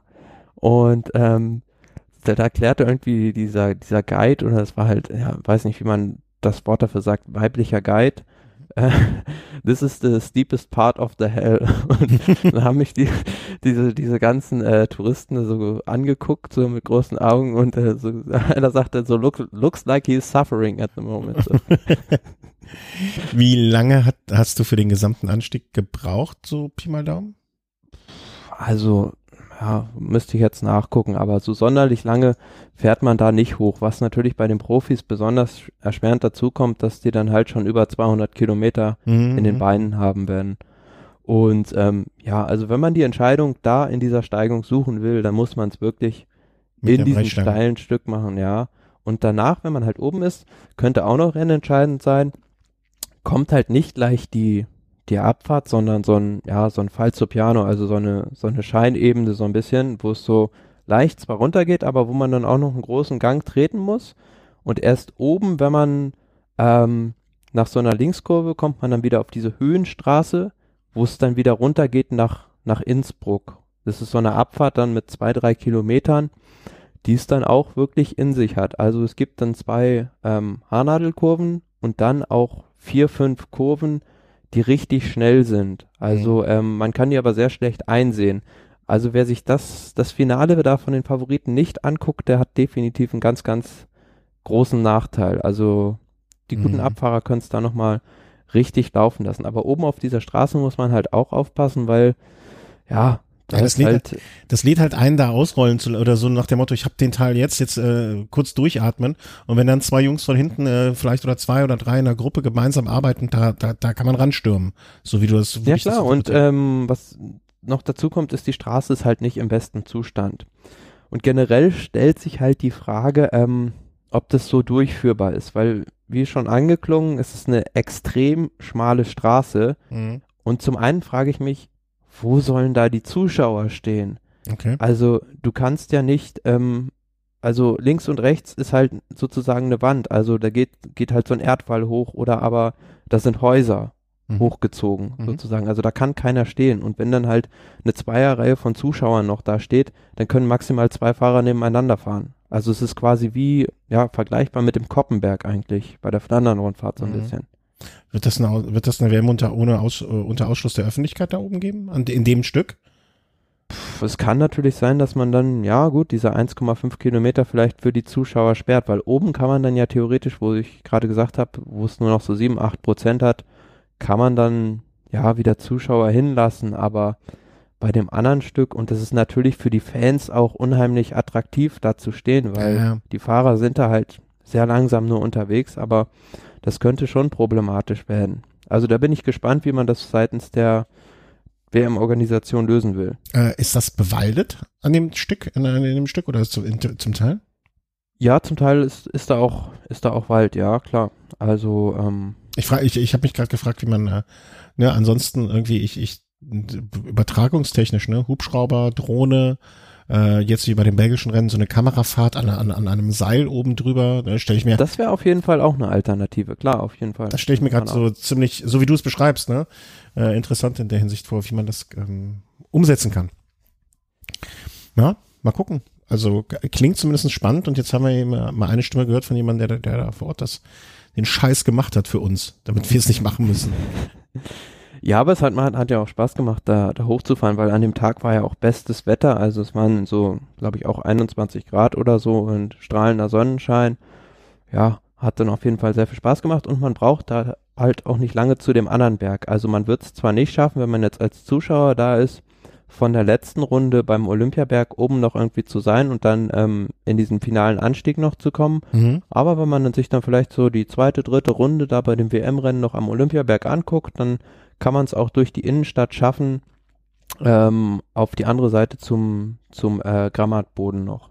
Aber was ich mich frage, also ich bin dann auch, es gibt auf der Seite der WM ähm, so ein, so ein Streckenprofil auch und ähm, da kann man halt auch nachgucken, genau auf der Karte, wo die halt langfahren. Mhm. Dann bin ich das halt genau nach GPS sozusagen abgefahren und äh, da war eine Passage durch die Innenstadt, da waren Straßenbahnschienen und das war halt genau auf der Karte auch. Also, aber da denke ich mir, das können die in diesem WM-Rennen nicht da lang gehen lassen. Also das gibt sonst eine Katastrophe.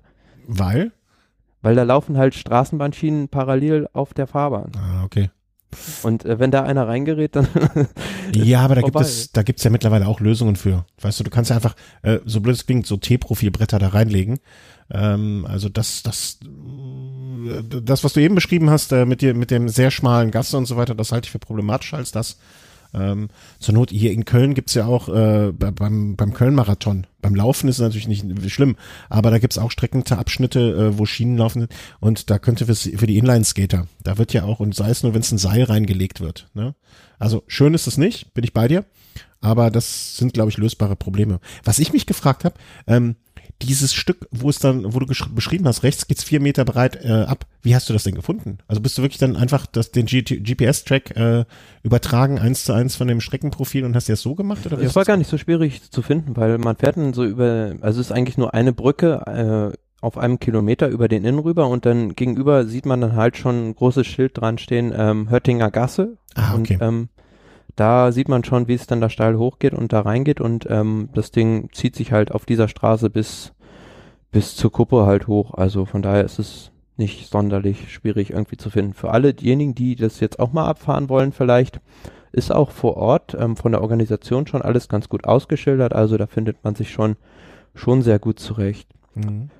Aber vielleicht nochmal zurückzukommen dann auf das Rennen. Ähm, ja, genau den Bogen. Die sind dann ja da drei Runden gefahren an diesem Olympiaberg. Das war auch ganz gut, weil ähm, hat man die Fahrer halt dreimal gesehen und ich habe das zeitlich dann auch gut geschafft. Habe mir morgens da, wie gesagt, diesen ähm, schweren Anstieg angeguckt, bin dann rübergefahren, sind dann vielleicht so, ja, sieben, acht Kilometer bis zu diesem Anfang dieses Olympiabergs und fährt man da hoch und oben vor der Kuppe hat man die Fahrer dreimal gesehen und waren auch tatsächlich, ja, einige Fans da an der Strecke und ähm, ja, beim ersten Mal war halt noch eine Ausreißergruppe vorne, glaube ich, als sie drüber gefahren sind. Ähm, beim zweiten Mal waren die dann schon wieder gestellt und ähm, ja, beim dritten Mal war es dann halt schon so, dass diese entscheidende Gruppe dann losgefahren ist mit Lopez, mit Pozzo Vivo und mit Thibaut Pinot und dahinter ja dann die nächste Gruppe mit Froome dann erst kam. Aber ich war erstaunt, wie, wie ähm, wie stark dann Thibaut Pinot wirklich ähm, diese Rundfahrt am Ende dann auch kontrolliert hat. Mhm. Lustig ist, du hast mir so ein, zwei, äh, ich, ich äh, werde davon dann auch eins an dieser Stelle äh, einfügen, ähm, ein, zwei Bilder geschickt. Und also man, man hätte fast vermuten können, das ist eine Parodie, weil genau an der Stelle, an dem du Froome fotografiert hast, guckt er genau auf seinen Tacho. also man hätte, äh, äh, wenn, wenn Froome mal bei äh, was, was bin ich, dieses Spiel früher, ne, seinen Job, äh, was hätte er gemacht, er hätte auf den Tacho geguckt. Also das war wirklich, wirklich, wirklich ähm, äh, ja, also das ist ja das ständige Bild von Froome. Also ich weiß gar nicht genau, ob der da wirklich auf, auf seinem Tacho guckt. Er hat ja auch selbst mal erklärt irgendwie, dass es damit zusammenhängt, dass er seinen Kopf nicht so lange heben kann. Ja, der deshalb Atmung. Immer, Genau, und seine genau. Atmung so verbessert. Ne? Klar kann ja sein, aber ich äh, halte immer noch das nach vorne gucken beim Fahrradfahren für eine elementar wichtige Geschichte. Ähm, und das, äh, ich fand es noch sehr, sehr lustig, dass das wirklich, wirklich genau in dem Moment, wo du ihn fotografierst, ähm, dann auch. Ja, aber was dann auch so immer ganz spannend ist bei so einem Rennen, wenn man dann mal selbst vor Ort ist, im Fernsehen sieht man ja immer nur die ersten Gruppen. Was dann wirklich da hinten so abgeht. Also was denn da für Fahrer rumfahren. Beispielsweise also für mich eigentlich so die Überraschung des Tages ein Igor Anton, der eigentlich numerisch mit der Eins, also als Kapitän seines Teams noch an den Start gegangen ist, aber der schon seit Jahren da seinem einstigen Ruhm hinterherfährt. Und der kam dann wirklich, glaube ich, als letzter oder vorletzter Fahrer da über die Kuppe gefahren. Das, das hat mich schon so ein bisschen, ja, ich will nicht sagen schockiert, aber verwundert, wie so ein Fahrer halt einfach eingegangen ist mittlerweile. Mhm. Ja, also der, der vielleicht dann auch nicht den Moment geschafft, äh, den Moment gefunden hat, mal ähm, ja aufzuhören mit dem ganzen Kram, ne? Das, das denke ich mir immer dann vielleicht so ein bisschen. Hätte er vielleicht mal früher die Reißleine gezogen und äh, Schluss gemacht mit den Sachen. Man weiß es nicht, ne? Ist immer sehr müßig darüber zu spekulieren. Ähm, aber ja, sehr spekulativ, aber tut einem dann schon irgendwie ein bisschen leid, ja. Ja, ja, klar. Ja, also das gehört ja durchaus zu den Leuten, ähm, ähm, ja, die auch mal sehr äh, zu einigem fähig waren, um es mal so rum äh, auszudrücken. Schade, schade. Naja, er hat ja auch, also ihr habt gerade auch erst gesehen, er hat dann an dem Tag auch das Rennen dann noch aufgegeben. Also sicherlich dann auch nicht so schön auf der letzten Etappe dann die Rundfahrt noch beenden zu müssen. Ja, ja, das ist, glaube ich, wirklich unschön. Ähm. Aber auch so ganz, ganz spannend. Ähm, stand dann auch da, äh, waren halt auch noch andere, also natürlich lokale Unterstützer, viele da. Und ähm, wie viele Fans beispielsweise ein Felix Großschartner hat. Okay. Ja, ja, klar. Also, die, die Locals sind dann, äh, die profitieren natürlich am meisten dann davon, von solchen Sachen. Ja. Aber es klingt nach einem schönen Tag, den du gehabt hast. Wie lange war die Anreise? Also nur damit äh, ne, äh, jeder mal eine Vorstellung davon hat. Wie lange war die Anreise von München? Du bist, glaube ich, mit dem Zug gefahren, ne? Ähm, ja, also so, glaube zwei, zweieinhalb Stunden braucht man von München mit dem Zug nach Innsbruck, äh, mit dem EC und hab dann das Fahrrad auch im Zug mitgenommen, was ich jetzt nicht unbedingt so sehr in einem Fernzug empfehlen kann, weil es dann doch schon, ja, manchmal kollidieren kann mit dem Gepäck anderer Fahrgäste. Also, so. Okay, das ist jetzt aber bei dir alles gut gegangen, ja? Ja, im weitesten Sinne. Also musste dann zwischendurch zwar immer ähm, auf die Koffer anderer Leute aufpassen, aber es, es hat sich regeln lassen. Ja, okay. Wenn man auf die Sachen von anderen aufpasst, das finde ich ja immer noch in Ordnung. Ne? Das finde ich ja dann weniger tragisch, als wenn man sich jetzt Sachen, äh, Sorgen machen muss um die eigenen äh, Klamotten oder um die einigen Sachen. Ich, ich passe lieber auf, auf Ja, die anderen Sachen, dann kann mir sicher sein, dass meinen Sachen nichts passiert. Wobei viele Fahrgäste dann natürlich auch einfach kein Verständnis dafür haben, dass man mit einem Fahrrad in einem Zug unterwegs ist. Muss man auch mal so ehrlich sagen. Ja, das sind aber die gleichen Leute, die sich sonst beschweren, dass sie im Stau stehen. Ähm, und und ähm, Oder dass man mit dem Fahrrad auf der Straße fährt. ja, genau. Das geht ja gar nicht. Wer macht denn so einen Scheiß? Frech. nee. Aber schön, das klingt nach einem tollen Tag. Also ich äh, würde mir wünschen und ich hoffe, dass wir das vielleicht irgendwie auch bekommen, hinbekommen. Äh, da bei den, vielleicht sehen wir uns ja da vor Ort bei der WM mal. Ich glaube, es gibt einige Hörer, die sich darum treiben würden, äh, treiben werden. Ähm, hab da so einige im Hinterkopf, äh, die auch aus der, die vielleicht noch näher dran wohnen als wir. Mal gucken. Vielleicht äh, hören, Hörertreffen in der Hölle äh, oder wie der Berg hieß. Das wäre ja auch mal was. Ähm, machen wir den Kapitel, das Kapitel zu und kommen dann, äh, wie, wie man so schön sagt, zum, äh, zum Gossip-Kram, der bei uns ansteht oder der, der ja, eine, den Weg in die, Rennung, äh, in die Sendung gefunden hat. Und ähm, da kommen wir, warte mal, ich habe eine Meldung jetzt, die wollte ich eigentlich vorziehen, naja. Ähm, ach, fangen wir an mit den schönen Sachen. Bora. Bora verlängert bis 2021. Denk mal, mit äh, Sagan haben sie äh, einen guten, ein gutes Aushängeschild. Die Erfolge sind da. Es wird über das Team gesprochen. Leute wie Markus Burkhardt zeigen sich, ist eigentlich jetzt nichts Außergewöhnliches, oder? Nö, nur es kam jetzt so ein bisschen überraschend, also Der weil man ja Zeitpunkt. jetzt, ja, glaube ich, bis 2000, Ende 2019 auch noch Planungssicherung hatte. Mhm. Aber umso schöner ist es dann natürlich, wenn jetzt da Willy Bruckbauer und seine Bora-Crew gesagt haben, ähm, wir wollen das jetzt auch noch weitermachen. Also das, also der Zeit, den Zeitpunkt fand ich überraschend, äh, aber das äh, Ereignis als solches äh, nicht unbedingt ähm, jetzt in dem Moment. Ähm, etwas, was komplett an mir vorbeigegangen ist. Ähm, das, äh, wie, wie heißt der nochmal dieser, der, dieser amerikanische Sp äh, äh, Land, äh, ach, Armstrong. Hat der überhaupt noch Geld? Naja, also geschätzt hat er während seiner ähm, Zeit als äh, aktiver Profi um die 200 Millionen verdient. Okay, du meinst also die fünf Millionen, die er jetzt äh, sozusagen an, an Geld bezahlt hat, damit der Prozess, der ihn vielleicht 100 gekostet hätte, äh, unter den Tisch fällt oder gar nicht erst stattfindet, sind äh, Portokasse. Auf jeden Fall, ja. Also ähm, das ist äh, ein Tropfen auf den heißen Stein. Also Mhm. wenn man das, wobei man auch sagen muss, also wenn dieser Prozess jetzt wirklich zustande gekommen wäre, wäre es wahrscheinlich auch gar nicht zu dieser Schadenssumme gekommen, weil ähm, es ist ja immer die Frage, in welchem Verhältnis ähm, hat er diesem Unternehmen der amerikanischen Post geschadet Ja. und in welchem Verhältnis dazu hat die amerikanische Post durch diesen Werbeeffekt auch profitiert. Ja, ja, klar. Ne, also Das wäre dann halt gegeneinander aufgerechnet worden und da wären niemals diese 100 Millionen bei rausgekommen. Nee, und wie, wie viel, wie viel hat's, äh, wie oft wurde jetzt US Postal oder die amerikanische Post in der letzten Zeit auch nochmal wegen dieses Prozess genannt?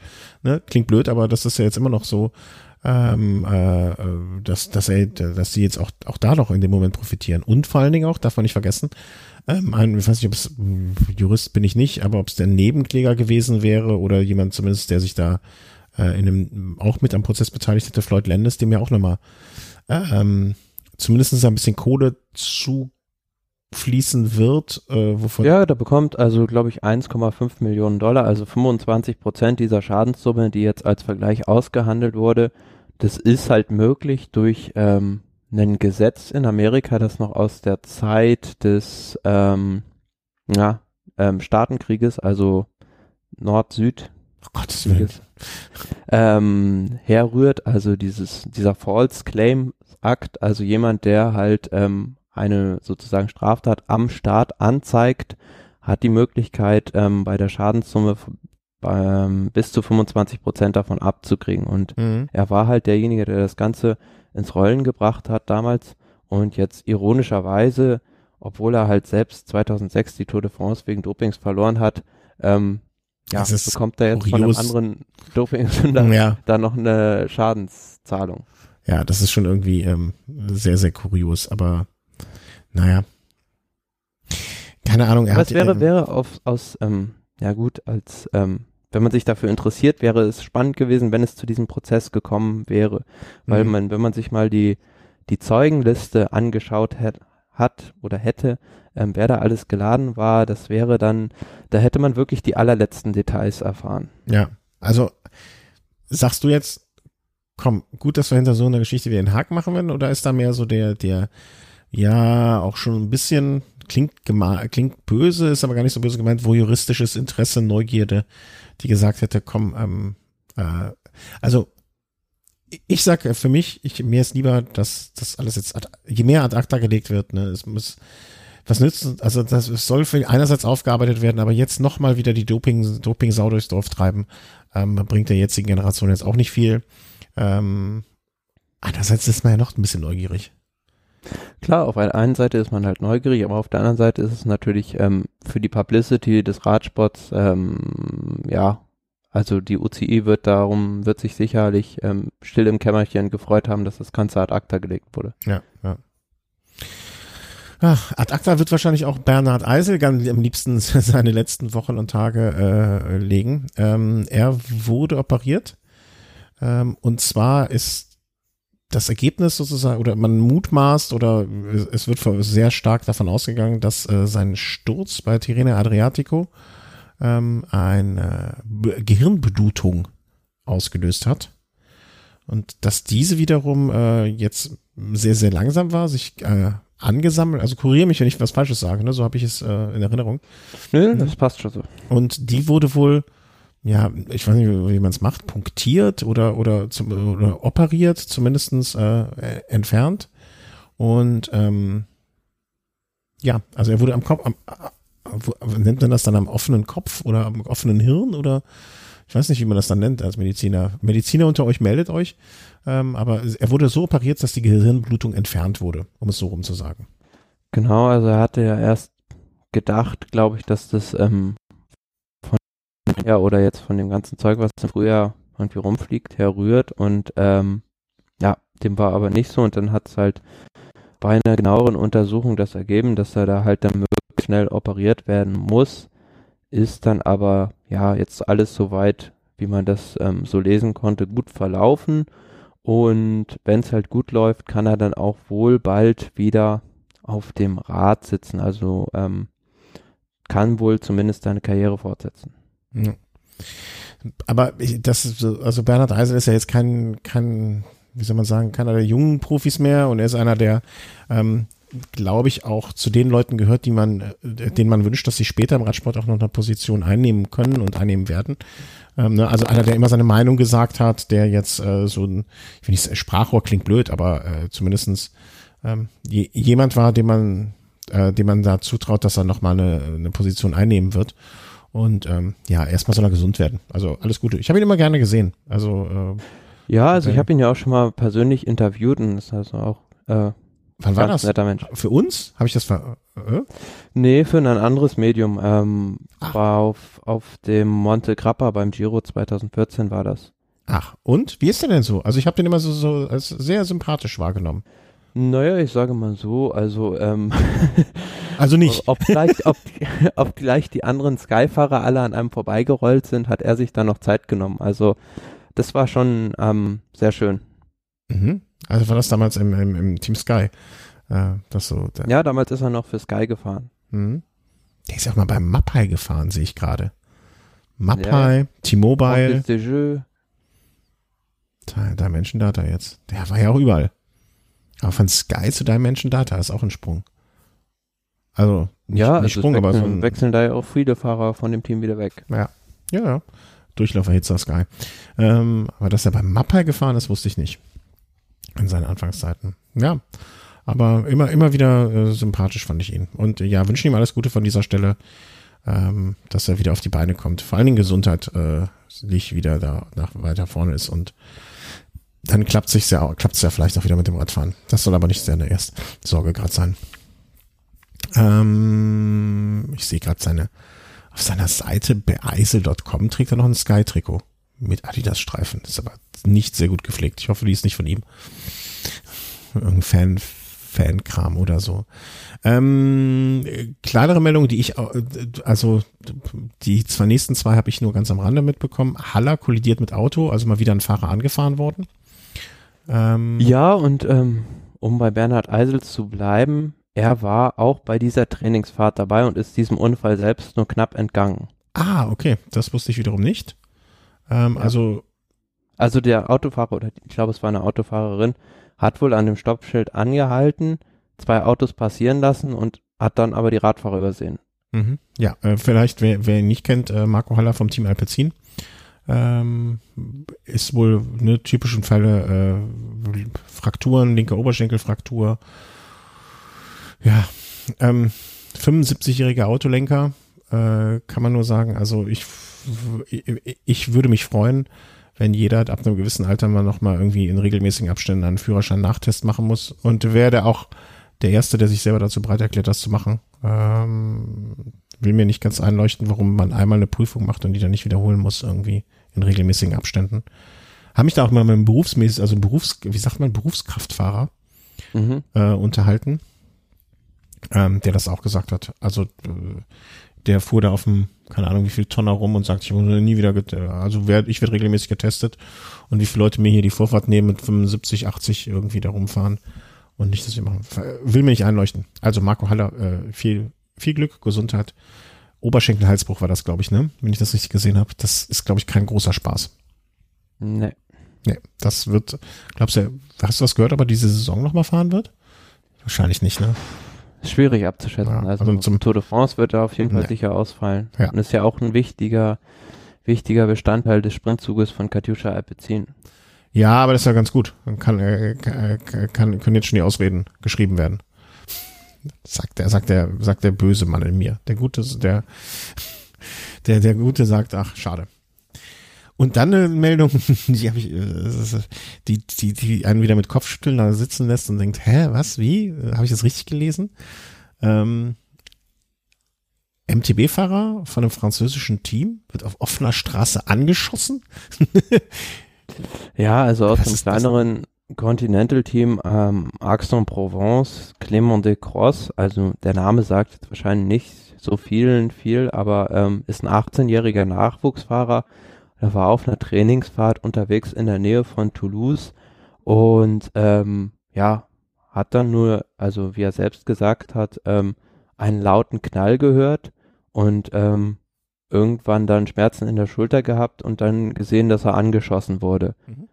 Ist dann halt noch selbst ins Krankenhaus gefahren und ähm, ja, die Kugel hat zum Glück nur die Schulter getroffen und es war jetzt nicht so schlimm, dass da irgendwelche Muskeln verletzt wurden, aber ja, kann man sich dann schon fragen, äh, was geht da los? Der, der, ja, was ist da los?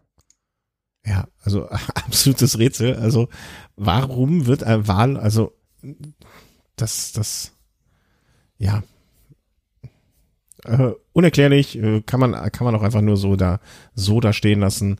Ähm, ähm, ja, was was soll das? Also ähm, ein Rätsel. Wir, wir werden wir werden es nicht aufklären, glaube ich, äh, ne, aber äh, ja, also es wird mit Sicherheit wahrscheinlich oder hoffe ich doch von der Polizei noch aufgeklärt ja, das werden, wer da jetzt der Schütze war. Ja, das wäre wünschenswert. Ähm, ich, ich es, es kommt einem immer mehr der Eindruck, äh, es drängt sich der Eindruck auf, dass es einfach, ja. dass Straßenverkehr immer mehr zum Krieg wird irgendwie. Also Krieg ist jetzt ja, das falsche also, Wort, aber zur, zur, zur Auseinandersetzung oder, oder so etwas zum Richtung. Auf der anderen Seite muss man ja auch sagen, es gab da auch schon, ja gut, andere Aktion, wo irgendwie, ähm, ich glaube, Philipp Gilbert wurde auch mal ein Finger gebrochen genau, im Training, ja. weil er sich mit einem Autofahrer angelegt hat. Aber dass jetzt jemand da gleich eine Schusswaffe zieht, das habe ich jetzt so in der Form auch noch nicht erlebt. Ja, und vor allen Dingen, äh, so bescheuert das ist. da kann ich ja noch einen Zusammenhang herstellen, ne? Weißt du, wenn, wenn, wenn, da kann ich Ursache und Wirkung finde ich nicht nachvollziehbar. Äh, oder finde ich, find, kann ich nicht gut heißen, aber finde ich nachvollziehbar, weißt du? Wenn mir als Autofahrer, wenn mir als Fahrradfahrer äh, eine halbe Stunde jemand auf den Nerv gehen würde, ein Autofahrer, ja, der wird mich immer wieder ausbremsen, wird mich dann, äh, wird mich daran hindern zu fahren, wird mich abdrängen und so weiter. Und der steht dann irgendwann an der Ampel aus seinem Auto aus und steht vor mir. Dass ich da dem zumindestens, also ich bin der, der, ich bin kein gewaltiger Mensch, aber dass ich dem zumindest mal ein paar Takte dafür sagen würde, was ja auch unter anderem als Ausdruck von Gewalt gesehen werden kann, kann ich nachvollziehen, wie da eine Ursache und Wirkung entstehen kann. Aber dass ich auf die Straße fahre, werde angeschossen und der fährt weiter, also das ist, will sich mir überhaupt nicht erschließen. Ähm, wer, wie und warum das passiert. Also, naja, komisch, komisch, komisch. Kann man, kann man ja dann.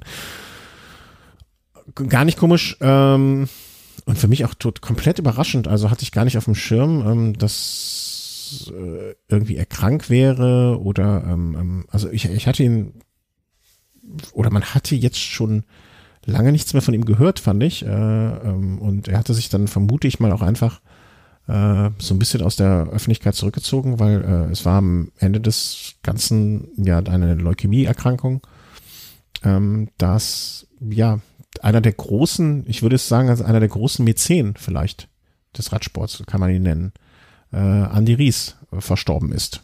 Wer dem Namen jetzt nicht sagt, der, ja, dem sei einfach mal gesagt, Team Phonak. Also ich glaube, er ist, ne, er ist reich geworden mit Hörgeräten. Genau, ja. Also mhm. er war damals, ähm, ist eingestiegen in den Radsport mit diesem Team Phonak Anfang der 2000er bis, ja, ich glaube bis 2007 oder 2008 hat das Team existiert und ähm, von Andy Ries mehr oder weniger im Alleingang gesponsert. Mhm. Und ja, er war einer der ganz großen Fans und Gönner auch des Radsports. Also soll wohl, ja, etliche Millionen in diesen Sport investiert haben. Mhm. Danach hat er sich halt beim Team BMC engagiert, nach diesem Engagement bei Phonak. Und ähm, ja, es sei ihm gegönnt, dass er dann auch ähm, tatsächlich einen Tour de France-Sieg damals mit Cadel Evans hat feiern können. Mhm, ja. Und ähm, ja, also solche Leute findet man echt ganz selten. Also wir haben mal beispielsweise auch Leute wie ein Oleg Tinkoff im Radsport gehabt, aber. Aber die zwei miteinander zu vergleichen ist. Ja, A, das will A, ich. ganz, ganz richtig und B, komplett, ne? Also, gegensätzlicher halt geht's kaum. Das komplette Gegenteil gewesen. Also, es ist wirklich jemand, der den Radsport geliebt hat und, ja, der dafür. Gebrannt hat. Ja, und auch sein, sein Privatvermögen investiert hat. Und das findet man sehr, sehr selten. Und er hat sich in den letzten, ja, letzten ein, zwei Jahren hat er sich halt leider immer weiter zurückgezogen und ähm, ist jetzt leider verschieden. Ah, äh, steht auch, äh, was man, ne, also Team Phonak, danach Team BMC, auch die Radmarke BMC. Äh, den hat er ja, glaube ich, eine Fabrik hingestellt und so, da hat er auch ordentlich reingebuttert genau, der oder hat investiert. Eine ganz, ganz, ganz moderne Fabrik hingestellt. Also, ja, macht auch nicht jeder. Ja, also er, er, er scheint zumindestens ähm, das, was man, das, das, was die, das Bild, was die Öffentlichkeit von ihm hat, äh, scheint ein wirklich ähm, positiv zu sein, einfach, einfach positiv. Äh, ähm, und äh, hat einen Haufen Geld bekommen, hat es dann aber auch gegeben. Ne? Wer weiß, was hinter den Kulissen ist, davon Hat sich auch im Fußball, glaube ich, ne, hat er nicht auch irgendwie ein genau, Fußballteam gehabt ähm, oder besessen? Teilhaber der Young Boys Bern, also. Mhm, okay. Also ich wusste nur Fußball, also generell ein Sportverrückter, vielleicht kann man das auch so sagen. Ne? Und äh, ja, aber auch das äh, freit niemanden davor zu erkranken an, äh, an, an der schlimmen Krankheit Krebs und ähm, das hat ihm jetzt am Ende äh, Leukämie, äh, ist er dran verstorben und ähm, ja, also äh, er wird jetzt im Himmel das ein oder andere Ründchen mit dem Rad drehen. Er ist auch selber gefahren, glaube ich, ne? Also selber Rad gefahren jetzt nie so profimäßig oder so, aber hat er zumindest Freude auf dem Velo. Ja, klar. Und ähm, ja, also er wird jetzt äh, irgendwo im Himmel seine Ründchen drehen und äh, hat da hoffentlich äh, sehr viel Spaß dabei. Ähm, das sei ihm gegönnt. Und ja, wieder einer von uns gegangen, der viel für den Radsport getan hat. Gut, kommen wir noch auf eine kleine Vorschau. Jetzt abgesehen davon, dass die, äh, dass der Giro ja dann bald vor der Tür steht, äh, steht am kommenden ähm, was ist, Dienstag, ne? Dienstag, ja. Finanzplatz, äh, äh, wie hieß es früher? Finanzplatz. Rund um den Finanzplatz Eschborn Frankfurt, aber in diesem Jahr genau. hat das Rennen ja jetzt äh, einen komplett anderen Anstrich bekommen. Okay, wie heißt es jetzt? Kann, äh, ähm, Eschborn Frankfurt rund um den Finanzplatz. ach, ja, Mai. Oh Mann. Neue, äh, alter Wein in neuen Schläuchen nennt man das, glaube ich, ne? Ja, aber es äh, gehört dieses Jahr zum ersten Mal zur World Tour. Ja. Auch dadurch ein bisschen bedingt, ähm, dass der Organisator Bernd Moos-Achenbach ähm, ja, zwar immer noch mit involviert ist, aber so die Schirmherrschaft so ein bisschen da an die ASO ab, an die ASO abgegeben hat. Ja, und die Strecke ist, glaube ich, in diesem Jahr auch, ja, leicht verändert im Gegensatz zu den, zu den letzten Jahren. Und ja, gut, ähm, für die deutschen Fahrer sicherlich ein absolutes Highlight im Rennkalender. Absolut, also, ähm, aber wie heißt es jetzt? Ich versuch's mir gerade, aber auf der Seite steht nur Eschborn Frankfurt.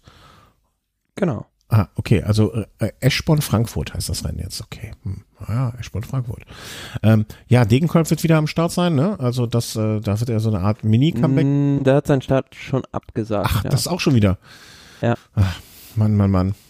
Ha- Hatten wir, glaube ich, in der letzten, oder vorletzten Saison schon das drüber gesprochen, ähm, dass, ob da was draus wird. Ja, also Christoph Zabel äh, werden sich wahrscheinlich, ne? Da äh, Foto würde ich jetzt mal in den erweiterten Favoritenkreis äh, Ja, wobei sich jetzt der Rick Zabel da schon so ein bisschen über die Strecke beschwert hat und gesagt hat, der, also die Änderungen da ähm, sind jetzt nicht gerade förderlich für die deutschen Fahrer. mhm. Ähm, vielleicht eher für den Emanuel Buchmann als für die ja sprintstarken deutschen Fahrer. Weil das Ja. ist dann doch schon eine ziemlich schwierige Runde da durch den Taunus über, über den Mam- Mammutshainer Berg drüber kommt zum Schluss nochmal kurz äh, vor Ende der, der Heiner Weg. Muss man sehen, wie dann da ein Sprinter drüber kommt. Ja, aber, ne, also, mein Gott, also erstmal fahren, ne? Also, wie man so schön sagt, immer noch, äh, die, die Fahrer machen das Rennen und äh, warten wir mal ab, wie es wird. Wird im hessischen Rundfunk übertragen. Ich glaube, in den letzten Jahren waren die Übertragungen auch, äh, wenn ich mich erinnere, haben wir noch sie hinterher sehr, sehr wohlwollend besprochen, ne? Also sehr schön gemacht und auch äh, wissend und äh, lange und vollumfänglich. Also Klar, für die Region ist es natürlich ein absolutes Highlight, dieses Rennen. Also selbst wenn man jetzt mal so Fußball und so außen nimmt, vornimmt, ist es eine der Sportveranstaltungen im Jahr, dieses Hm. Rennen in der Gegend. Ja, sind wir mal gespannt. Ne? Also fünfeinhalb Stunden Radsport. Äh, Wetter, ich glaube, Wetter wird gar nicht so schlecht. Ne? Also Aussichten scheinen ja ganz gut zu sein für die nächsten Tage. Ähm, drücken wir den Leuten dort, die dort starten, auch die Jedermänner, äh, alle Daumen, dass äh, ihr da gut durch den Tag kommt. Fahrt vorsichtig. Ich weiß gar nicht, ich bin, glaube ich, bist du mal in Frankfurt gestartet? Sind wir nicht zusammen mal in Frankfurt gestartet? Ich bin, glaube ich, vier oder fünf Mal da gefahren, ja. Einmal, ich erinnere mich sogar, ich habe sogar ein Bild von uns beiden da. Ja, an dem, an dem Kreisel vorne getroffen, vor dem Möbelhaus, äh, ne, wo man sich so trifft, an einem Sonntag, an einem 1. Mai. Ähm, stimmt, wir sind da einmal ja, es ist ein schönes Rennen auf jeden Fall, weil es auch ähm, für die Jedermänner recht anspruchsvoll ist. Wobei, ich fand's ja, von den Höhenmetern her ist es, glaube ich, ähnlich wie Köln. Ähm, aber ich finde dann Köln immer noch ein bisschen schwieriger, weil es sich anders verteilt und, und ein bisschen, also von den Höhenmetern her nicht kein großer Unterschied, aber irgendwie, ne, der, der, der Feldberg ist ja dann doch irgendwie so ein, so ein langer Rollerberg, mehr oder minder. Ne? Ja. Das, das Köln ist dann noch ein bisschen unrhythmischer, wie ich empfinde. Aber naja, äh, beides dann für und wieder, beide, beide Rennen sind, sollte man mal gemacht haben. Ähm, ja, und äh, wer wird's dann deiner Meinung nach dort machen? Ja, also schwierig, schwierig, schwierig zu sagen. Also zumal das Starterfeld ja auch noch recht un, unübersichtlich ist. Ich sehe auch gerade, äh, André Greipel steht jetzt hier auch bei Lotto Sudan in der vorläufigen Startliste. Wäre natürlich schön, wenn er da schon sein Comeback geben würde, aber ich glaube eher, dass es da so ein hügelfester, hügelfester Sprinter macht. Und ich sehe gerade, ähm, ja, Alexander Christoph steht jetzt auch wieder in der vorläufigen Startliste. Da kann ich mir schon gut vorstellen, dass der jetzt auch Lust hat, wenn er dann am Start ist, da auch ähm, ein viertes Mal in Folge zu gewinnen. Das denke ich auch. Und er hat ja dann auch noch eine Rechnung mit seinem ehemaligen Team auf. Äh, ne? Also, Ja. die ihm ja äh, relativ uncharmant, sagen wir mal so. Uncharmant ist, glaube ich, schon das richtigste Wort. Ähm, im, Im vergangenen Jahr gesagt haben, dass er das mit dem Essen vielleicht übertrieben hat. Und ja. Also ich tipp, mein Tipp wäre auch Christoph für diesen Tag. Aber ich glaube, da bin ich nicht alleine und äh, das ist jetzt auch kein Geheimtipp dafür. Dafür, dafür kennt er die Strecke zu gut. Ne? Das ist wie, wie war der Wette, wie war die Quote für Valverde nochmal? Äh, 1,7. Ich glaube, wenn das Rennen wettbar wäre, wäre die Quote wahrscheinlich ähnlich. Äh, gut Aber oder schlecht. Valverde der Flash Wallon ist dem Christoph Eschborn Frankfurt. Genau. Was, was dem Spanier, was dem Spanier der Flash ist für den äh, Norweger der, das Frankfurt. Und äh, eigentlich sollten wir langsam für sowas noch eine eigene Sendung machen. Du hast noch wieder zwei Filmtipps ausgegraben. Also vor allen Dingen beim letzten Mal hatten wir den Filmtipp vom, äh, vom, vom Christian im Velo, Velo äh, Snack. Vielleicht müssen wir bald eine extra Filmsendung machen. Ähm, Lach nicht, also hatte ich eh schon mal angedacht, ne? so eine Art Kultursendung. Wenn, wenn man mal mehr Zeit hätte, könnte man das ja alles machen. Wonderful Losers ist dein erster Filmtipp. Ähm, A, wo hast du es ausgegraben? Bei YouTube? Und B? Ähm, A, ähm, also ich bin darauf ähm, durch jemand anderes aufmerksam geworden, ähm, weil der Film läuft tatsächlich jetzt nächste Woche, glaube ich, und übernächste Woche hier in München auf dem Dogfest. Also das ist so ein, ja, wie soll man sagen, so ein Filmfestival, was über die ganze Stadt geht, über zwei Wochen, wo verschiedene, ja, neue Filmpremieren gezeigt werden. Und ähm, einer dieser Filme ist halt dieser mhm. Wonderful Losers Film, der ähm, von einem litauischen Autor gemacht wurde. Ganz grob gesagt, es geht darum, ähm, dass er halt einfach an der Seite, glaube ich, des, des Medizinfahrzeuges ähm, beim Giro d'Italia ähm, das Rennen begleitet hat und ähm, da wirklich ganz, ganz fantastische, faszinierende Bilder gemacht hat. Also ähm, mm, boah. ja, also ich kann, ich kann mal kurz vorlesen, nur mal vorlesen, ja, klar, was in der, ein Teil der Beschreibung. Moreover, they rarely experience personal victories. These sportsmen sacrifice their careers to help their teammates. We follow the magnificent world of the cycle race from the point of view of the doctors, team situated in a claustrophobic claustrofobically small medical car surrounded by wounded cyclists. The life of the medical team in the race reminds me one of the front line of war. Cyclists crash, they rise and they race again, and amongst this chaos many magnificent things happen. Also wie episch hört sich das schon an, ja? Also ja, bin ich bei dir. Also das klingt wirklich, äh, das klingt aber auch nach vielen Sachen, die ich vielleicht gar nicht sehen möchte. Also im Sinne von, so, so, so ich möchte nicht sehen, wenn Menschen sich wehtun. Ähm, ja, aber ich glaube schon, dass der Film mehr so den Anstrich hat ähm, aus der Sicht eines, ein, eines der Radsportdomestiken. Ja. Diejenigen, die, die heimlichen Stars des Radsports, die jetzt nicht in der ersten Linie des Pelotons immer zu sehen sind, sondern die wirklich die Wasserträger sind, die hinten am Teamfahrzeug die Regenjacken für die Kapitäne abgeben. Mhm, ja. Äh, guck gerade mal, äh, wenn ich ehrlich sein darf, kurz in den Trailer rein. Boah. Mann, Mann, Mann. Äh, ja, also das, das stimmt. Und man sieht auch, äh, wie manche leiden. Ne? Also ähm, was ich mich, wo ich mich drüber ein bisschen gerade wundere oder was, was vielleicht anders, vers anders versprochen äh, wird, äh, klingt jetzt blöd, aber ähm, es kommen jetzt auch so Aufnahmen wie der Physio und so weiter, ne? Ähm, mhm. Also er ist ja nicht nur bei der Rundfahrt dabei, sondern auch äh, sozusagen vorher, hinterher. Ich sehe einen Norweger nur mit Mütze äh, und sonst nichts, nicht sehr viel anderen Sachen an, in sehr kalter Umgebung. Also das klingt nach einem großen Spaß, der Film. Ähm, ich bin gespannt, auf welchen, wie man ihn, ähm, also wenn du, äh, du wirst, wie ich dich kenne, äh, im Kino sitzen an dem Abend, wenn er läuft? Ich hoffe doch, dass ich es schaffe, ja. Also ähm, habe mir das jetzt fest vorgenommen und für alle diejenigen, die ja tatsächlich München und Umgebung sein sollten, kann ich nur empfehlen, da den Film anzugucken. Ansonsten weiß ich nicht, also ich habe mir jetzt noch nicht genau informiert, wo der sonst irgendwo überall in den Kinos läuft. Auf jeden Fall wird er dann absehbarer Zeit ja dann wohl auch auf DVD erscheinen. Mhm. Ja, also ich werde auf jeden Fall mal den äh, Veranstalter ist das blöde Wort, ne? Aber die das Filmstudio äh, ähm, anschreiben. Genau, die haben auf jeden Fall auch einen Twitter und einen Facebook-Account. Also da ja, kann man ich bin ja, du, du weißt du, ich bin aus den ich bin in den 70ern geboren. Ich mache noch eine E-Mail. schreibe dir mal eine E-Mail und frag mal nach, ähm, äh, wie A, eine Veröffentlichung äh, dann später stattfinden wird und B, ob es da noch mehr Termine innerhalb von Deutschland geben wird. Ähm, äh, und wenn ich da etwas höre, werde ich das dann äh, im, im nächsten Snack dann mal nachholen. das euch mitzuteilen oder auch ansonsten ähm, ja im übernächsten, sobald ich eine Rückmeldung habe. Das war der Punkt eins. Und das zweite, ähm, was ich weniger verstanden habe als das, war eine Geschichte über David Miller. Äh, Time Trial, Link zum Trailer habe ich hier. Äh, was ist das, um das zu beschreiben?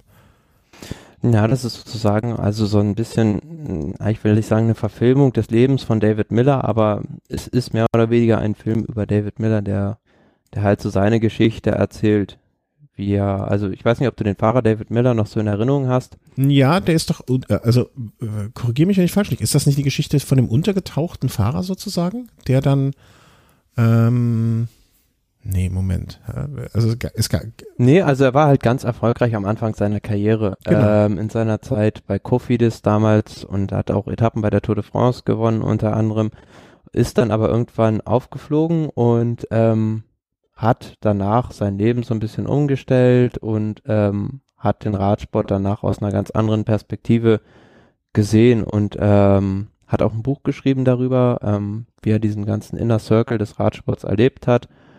Ja, und für alle, die, die halt wissen wollen, wie diese Zeit damals gewesen ist, ist, denke ich, dieser, dieser Film was, was ganz Spannendes. Und zumal ähm, wie gesagt, hier wieder in München ist auch diese Premiere.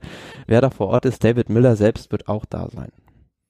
Aber ist das, ähm, warte mal, aber das war doch nicht, äh, welchen Miller, mit welchem Miller verwechsel ich ihn denn jetzt? Äh, nicht David Miller, der, der auch das Buch Robert geschrieben Miller gab es früher auch mal, ja. Nee, meine ich nicht. Ist ja auch wurscht. Ähm, zumindestens, aber hm, dann verwechsel ich doch was mit, wie heißt denn das Buch von ihm? Ähm, hat er nicht ein Buch geschrieben? Ähm, ja. Müsste ich jetzt gespannt schauen, wie es jetzt heißt. Ähm.